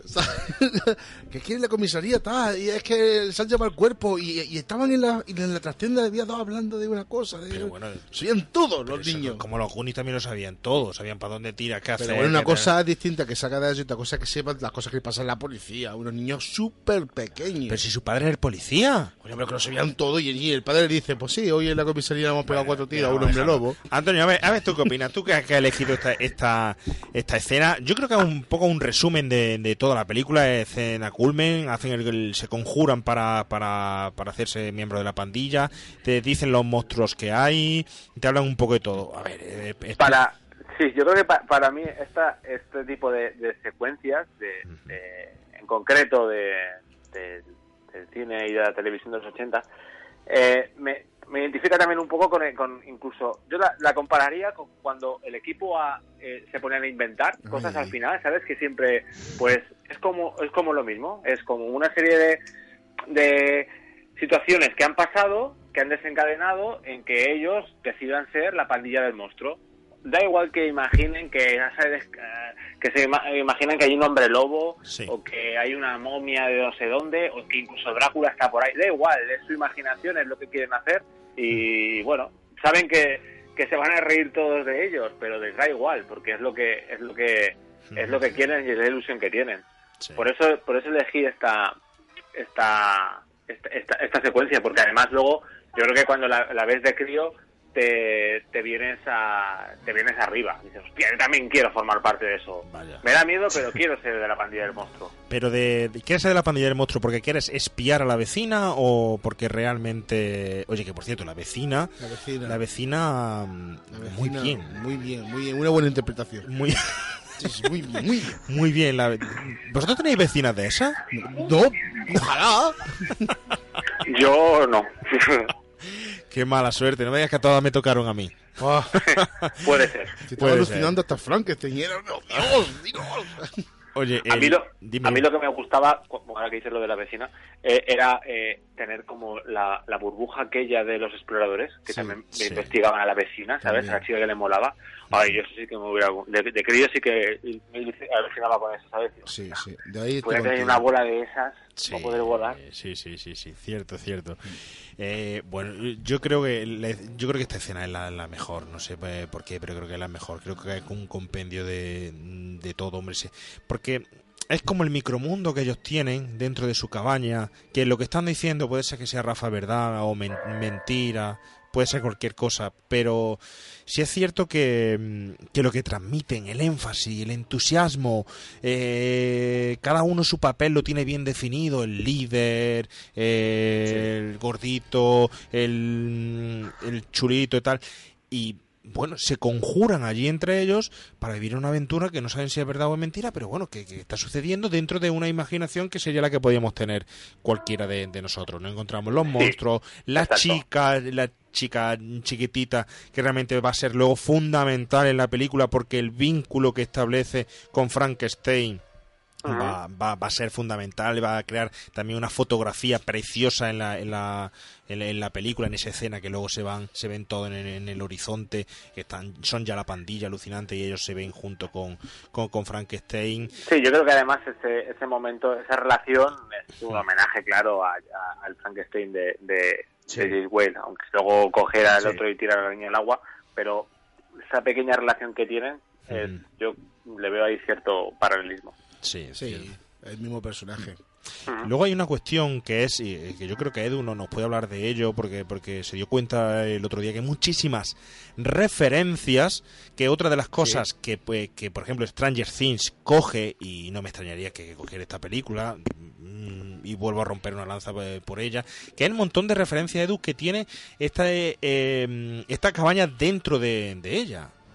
Sí, sí, sí, de referencias y, y de dinero, porque madre mía, lo que lo que tiene que valer esas figuras y esos coleccionables que, que hay por ahí. Pero yo, mira, tengo lo tengo separado por, por tres bloques, ¿vale? Porque, por ejemplo, en la cabaña de la pandilla del monstruo Sí. hay tres cosas, ¿no? Hay pósters, hay fotocromos y hay muñecos. Por ejemplo, pósters, dándole al pause, podemos ver eh, un póster del regreso de los muertos vivientes, ojo, Sí. de la mm, de la película de Dan O'Bannon, eh, o sea, no, no confundir con la con la saga de, de muertos de Romero. Otro póster del Circo de los Vampiros de, de la Hammer, que también Sí. esta película hace una, un tributazo a la Hammer, sobre todo con el, con el inicio, porque es que a mí el inicio me recuerda muchísimo a la Hammer. Sí. Luego Fraimer, Terror sin habla, Zombie eh, de Lucio Fulci, o también conocida como Nueva York bajo el terror de los zombies. Sí. Y luego de, foto, de fotocromos eh, podemos ver a Bela Lugosi en Drácula, el vampiro Jerry Dandridge de Noche de Miedo, Critters, un cíclope de, de- un cíclope de Ray Harryhausen, Ajá. Lon Chaney Jr. como Hombre Lobo, Freddy Krueger, La Maldición de Frankenstein de la Hammer, o sea, con el papel de Christopher Lee. Y por ahí al fondo también se atisba un poco a Sissy Spacek, a Sissy Spacek en Carrie. Y luego eh, tenemos tres muñequitos, que se puede ver un muñequito coleccionable de Drácula y un robot japonés, eh, si queréis lo digo en tono japonés también, el Robot Monster the Universe y un Lich Princess of Power. Luego, la habitación de Sean, del protagonista, eh, podemos Sí. ver una revista Matt. Porque eso era en la Eh, cabaña, ¿no? Eso es en la cabaña, exacto. Y ahora, por ejemplo, en la habitación de Sean también hay referencias y en la habitación de Eugene, que es el niño que se encuentra a la momia. Qué buena esa eh, escena, ¿eh? en su- en Está el-. ¿Cómo? Que, que esa escena que es chulísima, la escena en la que está la momia dentro de, Sí. de- de- del armario es buenísima, muy buena. es, Es, un- es un escenote genial y aparte el niño te, te empatizas con él, pobrecito, porque es que da una pena impresionante. Pues ahí también podemos ver referencias como por ejemplo un póster del Punisher, eh, o sea, el castigador de Spider-Man y el niño lleva un pijama de los Robotech, un anime japonés que, que no es moco de pavo tampoco. Y si queréis más información eh, sobre, sobre absolutamente todo lo que hay en la cabaña, en la habitación, etcétera, etcétera, os recomiendo que entréis en un blog llamado blendedintheeighties.com y aquí hacen un estudio mucho más concienzudo sobre, sobre absolutamente todo, pieza por pieza, lo que hay. Incluso te pueden decir hasta el número de la revista Famous Monsters que, que tiene el niño en la habitación. O sea, completísimo. Madre mía, eh, la lástima de eso es que mm, imposible apreciarlo si no le das al pause, si no, Exacto. si no paras la escena. ¿eh? Es- Sí. Pero bueno, ahí están esa- esas referencias eh, que junto con estos magníficos monstruos y la situación, pues bueno, Rafa, eh, la verdad es que es esencia pura de, de- del 80. La producción está bien. La producción está bien, de hecho a mí me encanta, me gusta todo la producción. O sea, aquí eh, para mí el principal problema es el director. Sí. Sí. ¿Y qué me dice del maquillaje? A mí me encanta, sí, está muy el, bien. el tío. maquillaje creo que es... Está genial, y además Stan Winston, Sí. Stan Winston haciendo, haciendo criatura y todo, está muy bien la producción. Ujú. y, y- y- y la idea es muy buena. Esta idea está muy bien, lo que pasa es que está mal ejecutada. Tú sabes, por ejemplo, la, la anécdota que hay con el Frankenstein, con su con su máscara, que eran Ah, sí. 24 días de rodaje. Y, 24 y hubo tre- 23 máscaras y uno de esos días, el último día, tuvo que dormir con ella puesta y al quitársela pues Sí. tuvo herida muy, muy seria. Pero es que hay Una más. anécdota parecida que le pasó a Boris Karloff también cuando cuando eh, lo maquillaron sobre, o sea, lo maquillaron de la momia también también tuvo una experiencia parecida. ¿Qué le pasó? Bueno, o sea, de hecho tardaban tan, a- o sea, al, haber- al no haber tantos métodos como había, por ejemplo, en los 80 o ahora, por ejemplo, eh, Boris Karloff eh, tardaban pues mm, pues un porrón de horas, pues unas 10 o, o más horas y llegaba al punto en que cuando ya habían terminado de, de- de maquillar a Boris Karloff y salir a escena, era tan tarde que decidían no grabar y se tenía que ir a casa con, con el maquillaje puesto Madre para mía, el día sí. siguiente. Sí, lo que le pasó a, a la criatura del pantano. La criatura del pantano era el propio diseñador de, De la máscara, de, sí. de la máscara. Sí. Le depilaron el cuerpo entero para hacerle un molde para el propio traje de la criatura del pantano. Y le pasó exactamente igual al final. Tuvo que estar 13 horas con hasta el siguiente momento, siguiente día del rodaje, sin poder dormir, comer, beber, Ni mear. ni mear. Es decir, el pobrecito sentado con su... No dicen nada, no dicen nada de si tuvo sexo o no. Yo creo que con eso sí. O sea, llega a su casa y dice, niña, así vengo. Y dice, lo estaba deseando. ¡Animal! Animal. Pero lo demás no pudo hacer. Bueno, ¿qué os parece si pasamos a escuchar otra, otra escena?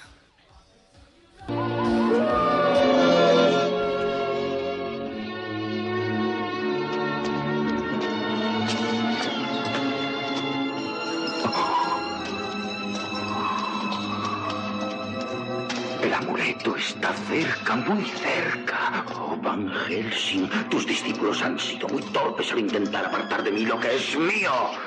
No me lo arrebataréis jamás. Aquí está.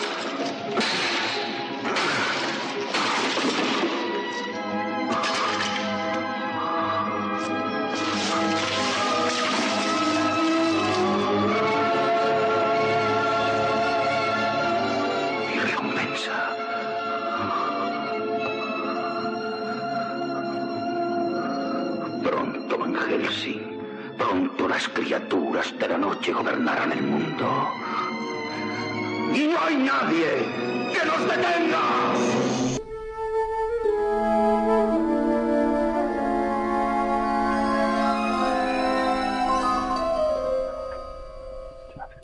mi duda es, ¿por qué Drácula tiene que ser el cabecilla de todos estos monstruos? ¿Por qué es el líder? Porque siempre, siempre se le ha dado ese papel a Drácula. El, el- Sí. el el- es el monstruo que es más inteligente. Manipulador. El manipulador, el que puede crear más criaturas. Y creo que también es el monstruo por excelencia, o sea, es el clásico, es el, el- Sí, el más bien. conocido, el famoso, el, el- el- el auténtico. Sí, es tiene mucho tiempo Drácula. Sí. Aquí volvemos a ver de dónde aparece esa casa. De, de dónde aparecen esa mm, ese amuleto. ¿Por qué estaba ahí? Es decir, también estaba en Estados Unidos ahí en el, en sí, el, sí. el pantano. Pero bueno, pero es divertido. No, no, no lo es, no lo es. Sí, porque luego tú lo ves todo lleno de cruces y de ajos, que posiblemente los ajos eh, sean ya ajos negros de esos que se, que se venden ahora, estén ya muy pochos, pero... pero Muy ricos. Y muy ricos. no consigue entrar, pero bueno, oye, eh, este Drácula es magnífico, ¿eh? No puede Pues decir la verdad no, que sí, fuera. el Drácula es magnífico. La verdad que está muy bien. Drácula es muy está considerado como uno de los 30 mejores monstruos. Sí. Sí, la Sí, lista Witcher. Mm. Y, y bueno, la verdad que lo hace muy bien. Lo hace un actor que de to- todo serio. ¿Cómo se llama? Se llamaba Duncan, ¿no? Run- Duncan Duncan Reger, otro ¿Qué, qué más tiene hecho este señor por ahí? ¿Viene algo? ¿Se le conoce algo más a este actor? O porque los chicos, los chicos de la pandilla sabemos que, que bueno, que luego no han hecho nada más, que no, no han triunfado y, y Bueno. el, pro- el protagonista ha contado una anécdota que Eh, esperaba ser el, el vacilón cuando pasó el casting, es decir, el chico, el mayor y que lo dejaron como protagonista, como el Aquí líder. los que más tienen son los policías. Curiosamente, el padre y, sobre todo el negro. Es el que más películas tiene. El- sí. Bueno, también tenemos Tom Noonan no se queda corto Bueno, tampoco. Tom Noonan tampoco se queda, que hace de Frankenstein, tampoco se queda muy corto.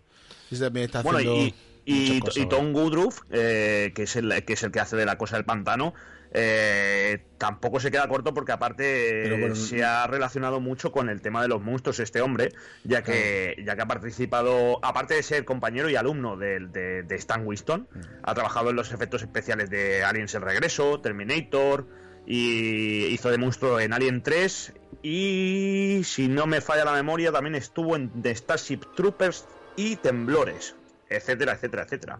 Sí. Sí. Y, el, y el que hacía de, de- de alemán, eh, el, ese actor, no, no recuerdo cómo se llama, Sí. ese es el mismo que salía en V también. Sí, El- sí, sí, sí, sí, sí. Bueno, de hecho, Duncan, eh, el Drá- Drácula también participaba en, en V.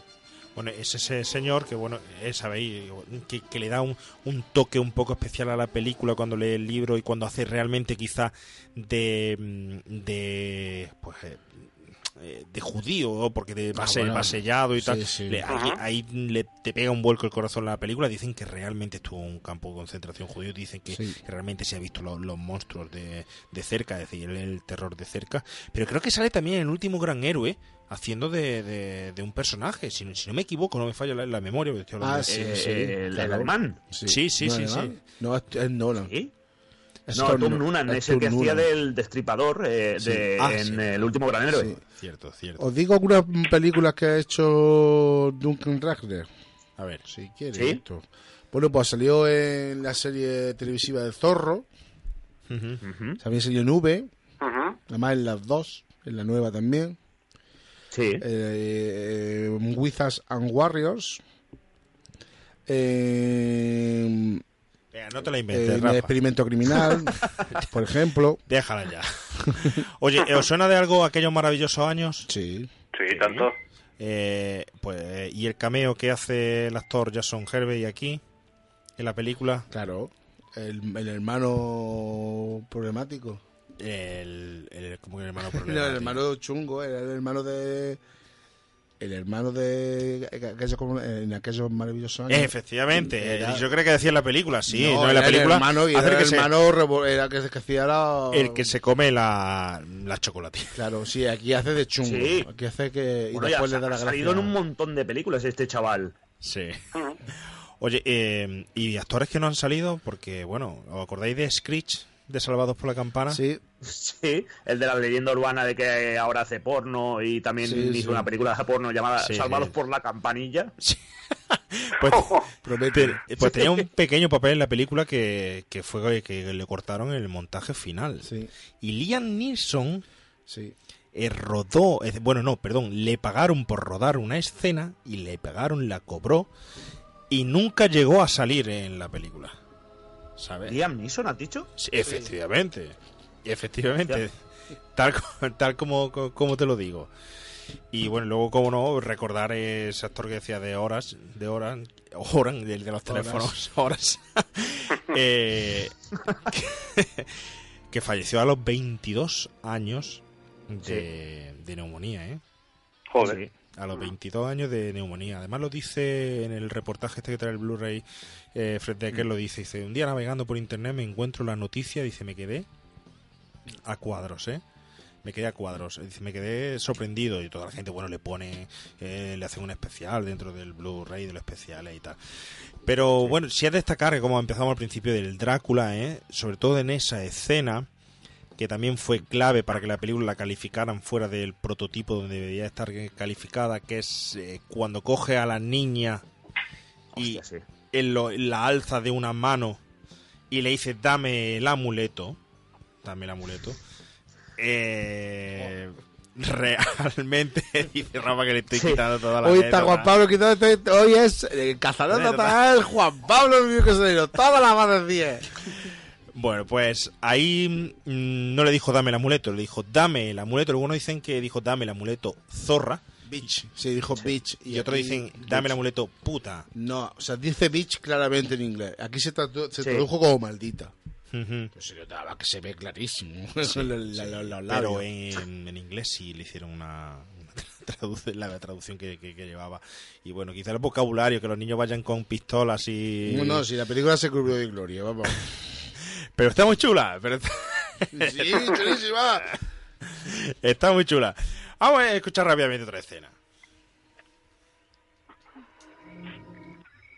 Está bien. ¿Qué queríais preguntarme? ¿Qué queríamos preguntarte? Oye, em, hermana, yo y Ruth.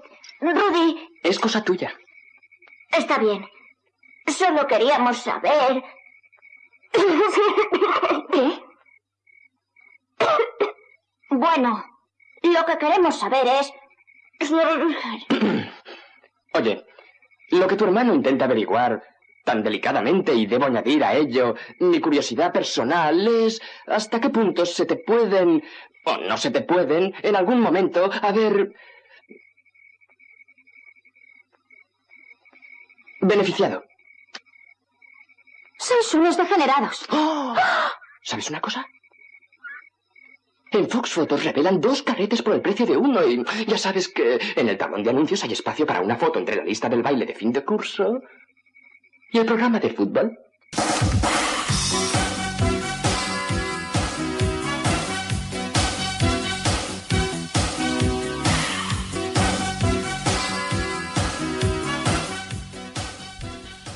Yo no sé si vosotros habéis fijado, pero dicen que realmente esta foto eh, lo que se ve es un señor, una señora con una camiseta negra puesta. No sé, ¿la- ¿Vosotros habéis probado? Antonio, ¿tú has probado darle al pause? No, no lo he probado. No ahora quiero no. romper la magia, prefiero creer que estaba desnuda. Pero, Antonio, ¿has visto esta película? eh, bueno, tú me me has dicho que tiene un niño de 7 años, ¿verdad? Tengo un niño de 7 y una niña de 4. ¿Con la que la has visto? ¿Con el de 7 o con la de 4? Con la de 7, con el de 7, con el de 7. Con el de Eh, 7 la hemos visto. ¿Y mm, no te ha hecho ninguna pregunta extraña sobre esto? Pues no, la verdad es que no. No, a ver, yo creo que aún tienen esa inocencia, ¿no? Y, y bueno, el ver la película y ahora está escuchando el programa, ¿eh? O sea, está en el ordenador y lo está escuchando. Eh, pero bueno, no, yo creo que tiene esa inocencia y de momento yo creo que hay ciertos detalles que yo creo que no. O por lo menos somos niños. Si fuera a lo mejor la niña, no sé yo qué decirte, pero los niños porque somos más. esas cosas. Pero no, no, no. No, ¿verdad? Eh, yo sí tuve un problema, ¿eh? lo digo sinceramente. Yo la vi con. La mía tiene eh, también siete, pero es chica. Y sí me preguntó, papá, ¿qué es virgen? ¿Qué es ser virgen? Y ya dije yo, niña, se ha acabado el cine a partir de hoy en esta, en esta, en esta casa, de los 80 o de donde sea. Pues, la La verdad es que la escena mm, es prototipo de lo que estábamos hablando, de, por lo que mm, Sí. censuraron la película, también le pegaron Mm. 13 minutos de tijeretazo, no por esto, sino porque no querían que fuera tan larga, no sé por qué, porque tiene un metraje muy corto. No, porque en la escena cuando le dicen a la niña, dice, la ¿y esta será virgen? Y dice, pues no lo sabemos, entonces pues, de eso lo cortaron. Sí, ¿no? Claro, es que es una película y políticamente incorrecto, pues... que, claro, es muy, po- es muy incorrecta, o sea, y, claro, si, si a lo mejor la asocias con, con una película como la que había hecho antes eh, Fred Decker, como la de la de El terror llama a su puerta, pues es una película de adolescentes, es pero claro, aquí quiere hacer ese ese cine de humor terror con chicos, con niños y joder, yo creo que hay un hay un límite, ¿no? Y claro, esa incorrección hace que para algunos la película, como para mí, pues hostia, pues me lo pase genial eh, y evidentemente pues para otros pues digo, hostia, como que unos niños hablan así o tienen este tipo de, de, de vocabulario o no sé. Yo lo veo, lo veo de esa forma. Sí, cierto, cierto. Oye, vamos a escuchar la última de las escenas. No si antes, porque ya mm, tenemos que dar mm, paso a, a Javi García y aprovechamos ya para despedir a Edu. Edu, eh, antes de Sí. despedirte, porque entras por Sky y Javi García tiene que entrar por Sky también desde Conexión Internacional. ¿Alguna aportación que se nos haya quedado por ahí a la película que quieras comentar que te parezca interesante antes de, de nada?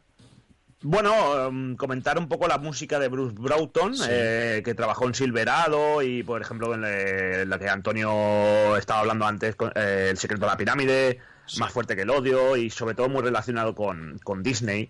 Sí. Y luego, bueno, y comentar sobre todo el temazo de Michael Sembello, el Rock Until You Drop, que es un temazo gordísimo.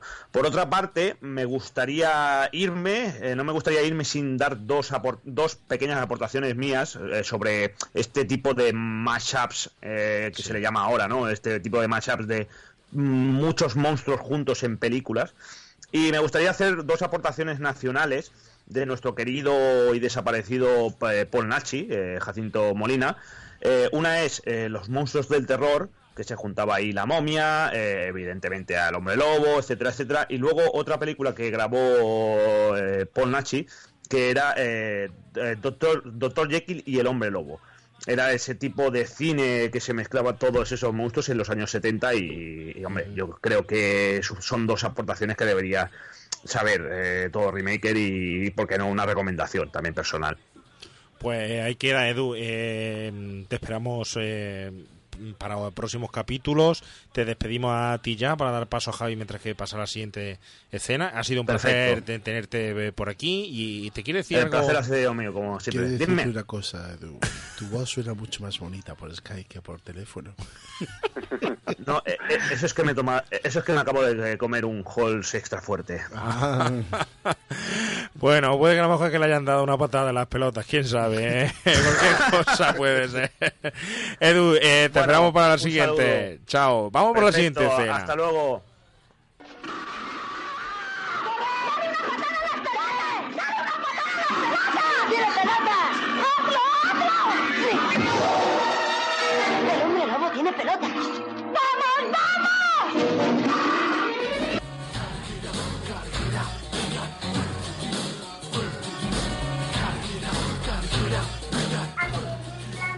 Eh, Antonio, nos comentabas que, que es, esta escena concretamente mm, te fascinaba, eh, la frase de el hombre lobo tiene pelota.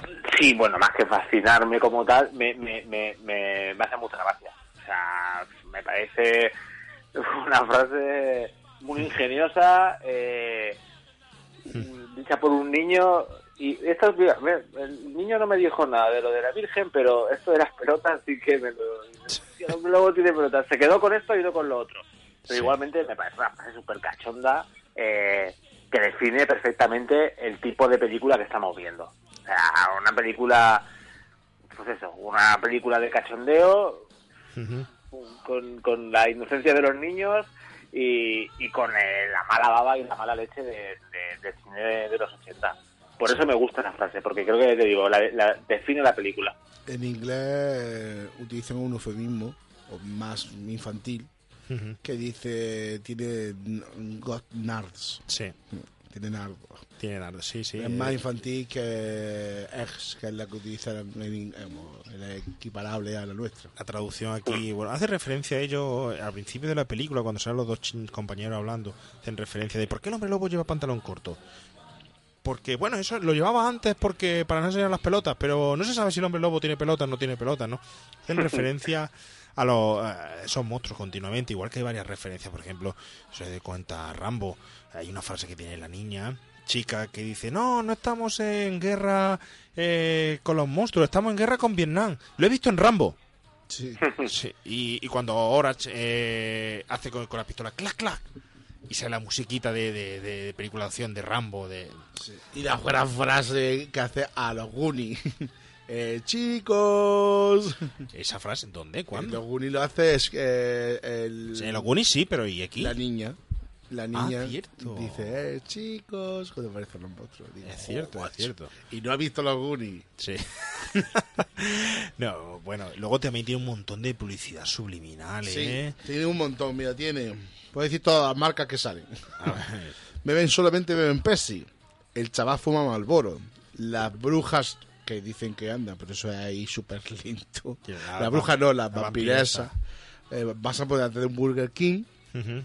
las zapatillas Adidas, comen chocolatita Snickers y la cámara es rico, la cámara de fotos. Vaya. Vamos, ya sabes quién financió toda la película. Claro, sí, el, el pobre no le iban a financiar nada. Claro. Oye, eh, Antonio, ¿qué te parece antes de, de- de- de que pasemos, le demos la bienvenida a Javi, eh, hagamos una, una pequeña reflexión sobre, sobre la película, a, a tu forma, a tu manera, no sé, ¿con qué nos quedamos Sí. de ella, con qué te quedas de ella? Yo, a ver, yo creo que para mí, ya os digo que es una película eh, muy hija de su tiempo, es una película muy ochentera, que, que sin ser una gran película, porque yo tengo que reconocer que aunque la película me guste, no es una gran película, falla, pues, aunque sí que es verdad que la producción, como decía Rafa, está muy bien, pero falla parte de la dirección y falla sobre todo el guion. Eh, en general, me parece que es una película entrañable, que se disfruta y que y que bueno, que tiene ese espíritu y esa magia de un cine pues que ya no se hace, un cine adolescente o quizá para niños que no se hace pues por lo que hemos hablado, por la incorrección política, por bueno, pues, Sí. por, por las formas, porque porque vivimos ahora mismo en otro tiempo. Sí, sí, bueno. Quizá hoy en día falte de, de este tipo de películas. Bueno, hay una película que hablaremos en el remake prohibido que, bueno, la digo yo ya porque en el remake prohibido creo que Javi trae otras cosas. Eh, pero a mí hay una película que me recordó mucho a esta que es Pesadillas. La, La nueva. la nueva, efectivamente. La, la de Jack Black. Efectivamente. Sí, Claro, habéis es quedado que- un poco parado y digo, no, ahora habéis visto Eh, eh, un escritor, monstruos que salen por todos lados. A mí me gustó mucho Sí, es que, exacto, es como una peli es como una película, o sea, yo creo que si, si hicieran un remake de La pandemia alucinante sería una película similar al estilo de Pesadillas, Sí, ¿sabes? claro. O sea, es que es como todo como más infantil, ¿no? Y evidentemente todo con más con, con más eh, CGI y tal, pues claro, la, la sensación pues de película, pues ese, ese encanto se, se perdería. Pero yo creo que, que, que iría por ahí, irían por ahí los tiros, ¿eh? Una Sí. película similar, si hiciera un remake, algo parecido a Pesadilla, sí. Bueno, nos quedamos con la reflexión de Fred Decker también que dice que, fue su, que a pesar de todo sigue siendo su mejor película y dice que ha sido su mejor proyecto y está súper contenta con, con ella. Bueno, esperemos que el tiempo termine de situarla donde se puede merecer nada más que por el interés que, que tiene y la, y la nostalgia que tiene la película. Sí, yo creo que, bueno, yo creo que, yo creo que es una película que, yo creo que sí que se ha podido convertir en una pequeña joya de culto, ¿eh? de la serie B. Yo creo que también es una película de serie B. No llega a ser una serie A como podrían ser quizás los Goonies, tal, porque evidentemente no estaba Spielberg detrás y si Spielberg hubiera estado detrás de esa película no hubiera sido la misma película, No, porque hubiera sido una película mucho más amable, mucho más infantil, mucho más sí, sí, sí. Pero yo creo que yo creo que sí que se ha convertido en una pequeña pieza de culto. Yo opino igual. Rafa no opina igual, ¿verdad? No, de hecho serie no tiene nada, son 12 millones de presupuesto, o 14 o sea, Bueno, pero tú te vas a la serie B nada más que por el tema del dinero, no te vas a la serie B por el tipo de producción, el no, tipo de montaje. es muy buena. Tú te vas nada más que por dinero. Claro que la serie B, güey, que hace buenas películas, pero con poco dinero. ¿Qué te parece si nos vamos a Polonia? ¿Qué te parece? Venga, vamos. ¿Conexión internacional? Sí. Venga, pues vamos a ello. Chan, chan, chan, chan, chan, chan, chan, chan, chan, chan, chan, chan, chan, chan, chan. El remake prohibido con Javi García.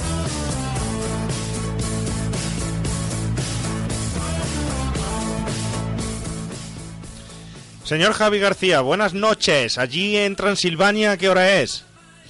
Muy buenas tardes, Remakers, ¿qué tal? Pues aquí aquí son la- las 9, aquí es como si fuesen las 3 de la mañana, porque es de noche, de noche, de noche. Vamos, van a aparecer ya mismo monstruos por aquí. Sí.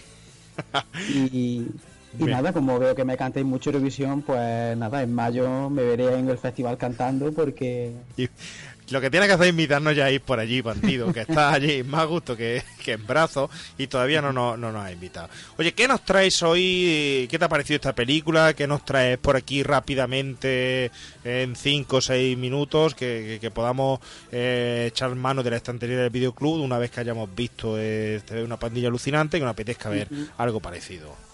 Bueno, la película de, de esta semana está claro que es una película de alma ochentera, que además la recordaba de haber, de haber visto de, de pequeño en, en televisión y, supongo que sería la típica película de, de videoclub, ¿no? Y en relación un poco con, estas, con esta película de esta semana, pues traigo una serie de referencias fílmicas interesantes, ¿vale? Vamos con ellas, por ejemplo, Sí. me he acordado de otra peli que vi también de pequeño, Sí. eh, Transilvania 65000, Ajá. que es una película del 85 de, de Rudy de Luca. Efectivamente, Y- 85. Sí, que es una peli, creo recordar que era sobre dos reporteros, sobre dos periodistas que estaban investigando eh, un misterio relacionado con Frankenstein y en la película pues aparecen los típicos los, los típicos monstruos, ¿no? de la Universal, ¿no? La, momia, el hombre lobo, un- una especie de vampiro Sí. y me pareció una película bastante entretenida, bastante interesante y también de alma puramente ochentera, interesante. Ajá. Eh, no, no- tenemos- no la recuerdo muy bien esa película, ¿eh? pero, pero sí, eh, apetece volver a, a verla porque es muy parecido. ¿eh? Bueno, eh, por lo que tú Mm. dices, aparecen los monstruos. ¿Tú la has visto, Rafa, esa película? A mí me suena también mucho. Sí, haber visto. Antonio, ¿tú Sí, has visto yo, esa yo, yo, yo no la- yo es que tengo una duda. No sé si la llegué a ver hace muchos años, ¿eh? por eso sé qué película es, pero no no sé si la, la, la he visto o no la he visto, porque a veces la- esta película la confundo con una de Steve Gutenberg que se llama El Hotel de los Fantasmas y no sé Sí. si Ah. no sé si he visto una o he visto la otra. Es muy del estilo, ¿eh? es muy del estilo Sí. esa película. ¿Qué más, Javi, va a traer por Pero, ahí? por supuesto, por supuesto, aunque, aunque ya lo hemos comentado en algún programa, tenemos nuestra propia pandilla alucinante española Sí. que aparece en Buenas noches, señor monstruo. Sí. A nuestro célebre regalí Sí. y nuestro archiconocido Piraña, nuestro Miguel Ángel Valero, en una película pues también muy de este rollo, ¿no? Con, con los monstruos de, de la Universal de por, de por medio y en, es ese, mejor. en ese castillo, ¿no? Y gran película de, de Antonio Mercero del 82. Bueno, sí, bueno, eh, es un género que poco se, bueno, era una película infantil, poco Claro. se hacía junto a Enrique y Ana y Parchís y, y tal, pero que, que- que se atrevió ahí también con los monstruos, que- con los Goonies, que bueno, pues Apro- sí, Aprovechando el tirón de, de las típicas películas infantiles con grupitos, ¿no? sí. Que también se llevaba mucho por aquellos, por aquellos tiempos. Sí, pero lo de Buenamente es el monstruo es una película del año 82, o sea, Sí. quedaba, queda, queda aún muy atrás de... Luego vino Los Goonies, que fue la- un poco más la película más conocida de este género, y luego, bueno, la de la que, de la que estamos hablando hoy.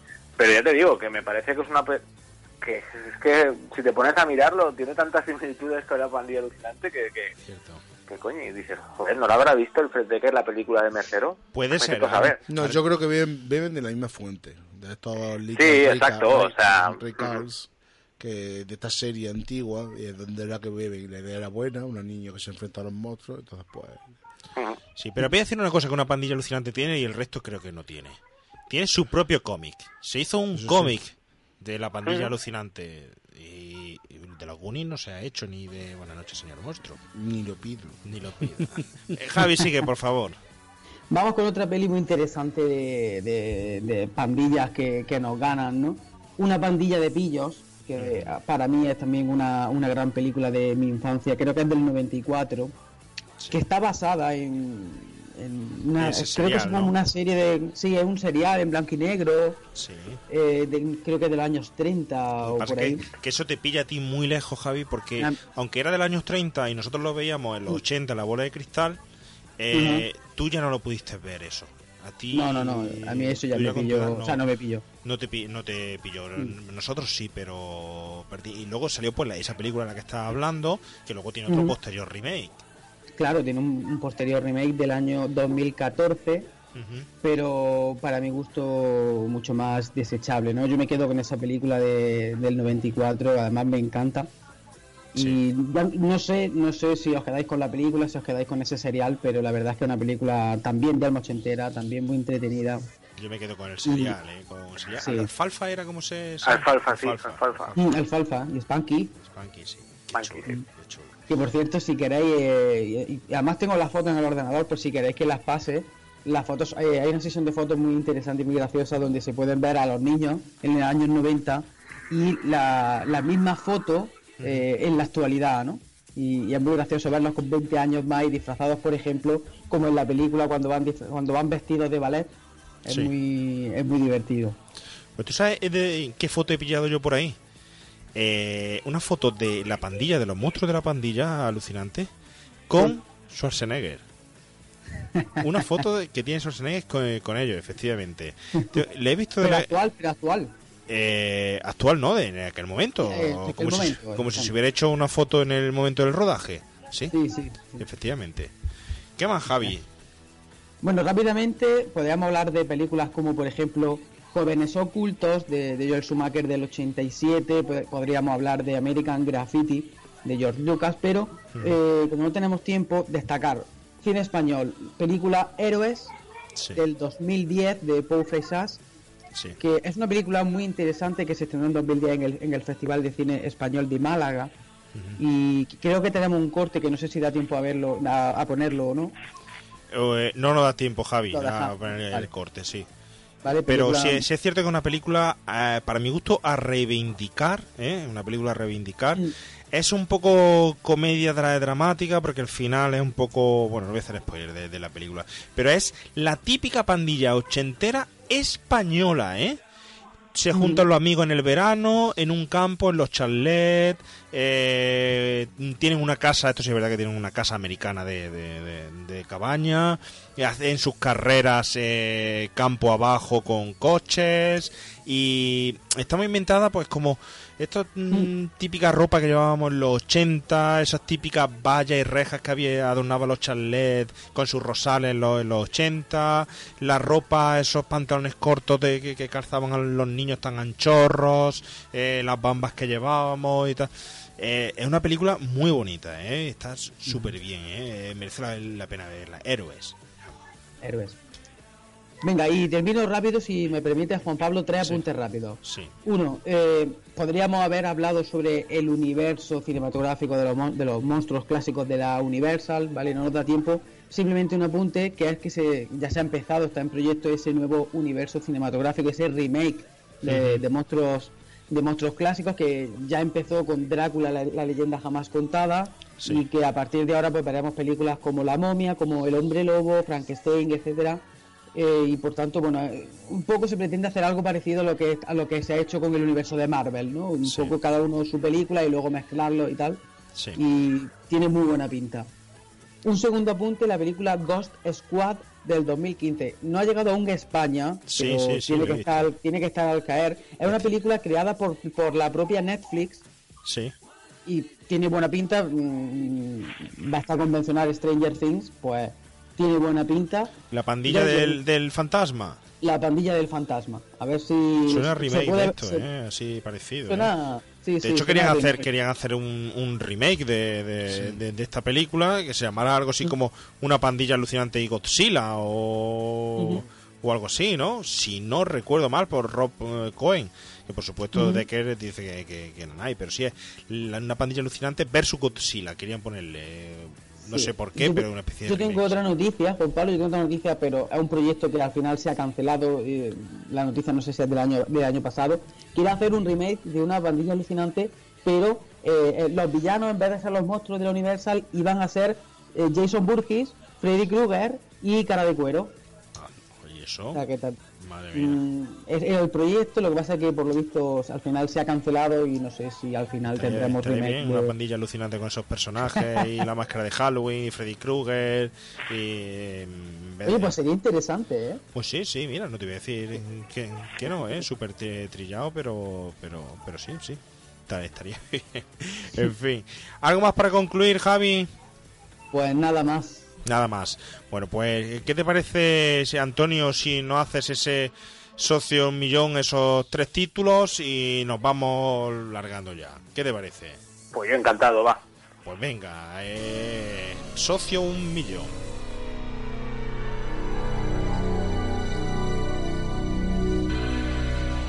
El socio, un millón. Pues nada, Antonio, eh, ya sabes, Serie B, título de 100 pesetillas, 200 pesetillas y 300 pelotes. O sea, te voy a elegir tres películas, ¿no? Cuatro, cuatro, Cuatro, cuatro. cuatro. cuatro. Pues mira, yo me voy a quedar, yo creo que la primera que voy a elegir es eh, Piraña, de Joe Dante. A piraña, muy ¿Vale? bien. ¿Como Serie B o Serie Z? Uf, es que quizás a lo mejor el resto que dijo son un poquito mejor, entonces la voy a elegir como serie Z. Vale. Que no deja de ser una peli de Roger Sí, Corman sí, y tal, sí, ¿sabes? Sí, sí, sí, sí. Realmente sí. Así es. Es una serie B, pero bueno, es una serie de bajo. Quizás si eligiera la de James Cameron, la de Piraña 2 sí que sería serie Z, pero creo que me quedo mejor con la de Joe Dante. Sí. Yo creo que luego serie B elegiría una película que me gustó mucho en su momento, que se que también es desde los años 80, se llama Muertos y Enterrados. No sé si la habéis visto. Pues, eh, la he visto, pero no, no la recuerdo. Sí, sí, muy, muy Uf, buena con elección. un ¿eh? final muy sorprendente, Sí. con una serie de muertes que pasan en un pueblo, las tiene que investigar el, el- el policía y bueno, esta gente que muere luego acaba siendo, pues, aparecen como zombies y tal, está muy bien, muy lograda, una película muy entretenida. Ajá. Eh, luego, pues eh, de 200 pesetas, pues creo que me quedaría con Jóvenes Ocultos, Eh, Muy buena para, para el caso. Otra otra película que, que me que bueno que merece que merece la pena eh, revisionar de vez en cuando y que, y que también habla pues eso de Sí, pandillas de sí, monstruos sí, en este caso vampiros. Es fenomenal y- elección para el tema que, que nos lleva hoy, sí. sí y que y la que me llevaría a casa también es un poquito está basada en una en una novela de Stephen King se llamó Silver Bullet. La conocéis la traducción es Mie- Miedo Azul. Sí, no la he visto, ¿eh? No, la he visto. O, pues te la aconsejo. Es una película también de los años 80.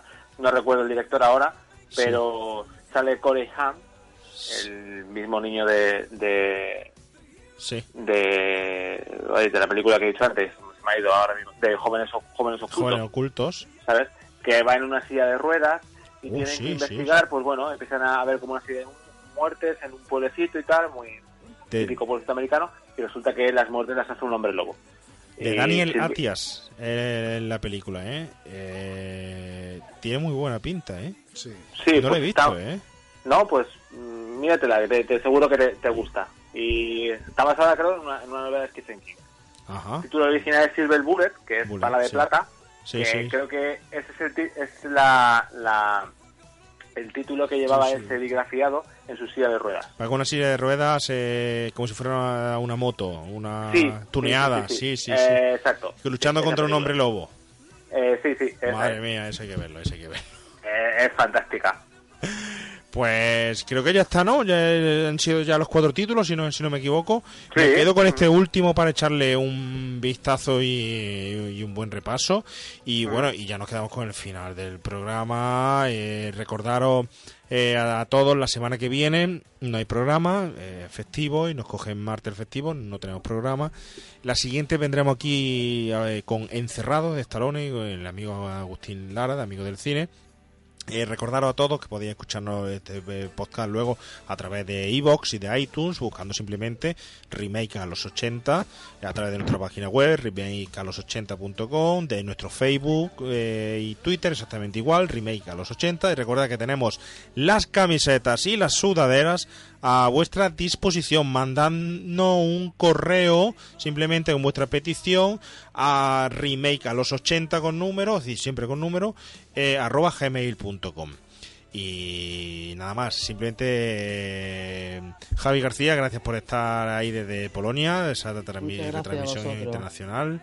Eh, Rafael Teruel, gracias por estar esta semana aquí, aunque no te haya gustado la, la película, no haya chafado el, el- el- ya no vienes más ya. Eh, eh, mini crítico Antonio, eh, muchísimas gracias por participar en esta película con nosotros, otro programa más. eh, eh, Pues aquí. encantado, yo me lo paso me lo paso genial hablando de cine, de cine que, que me gusta y este programa me chifla, escucho cada semana y soy un remaker más.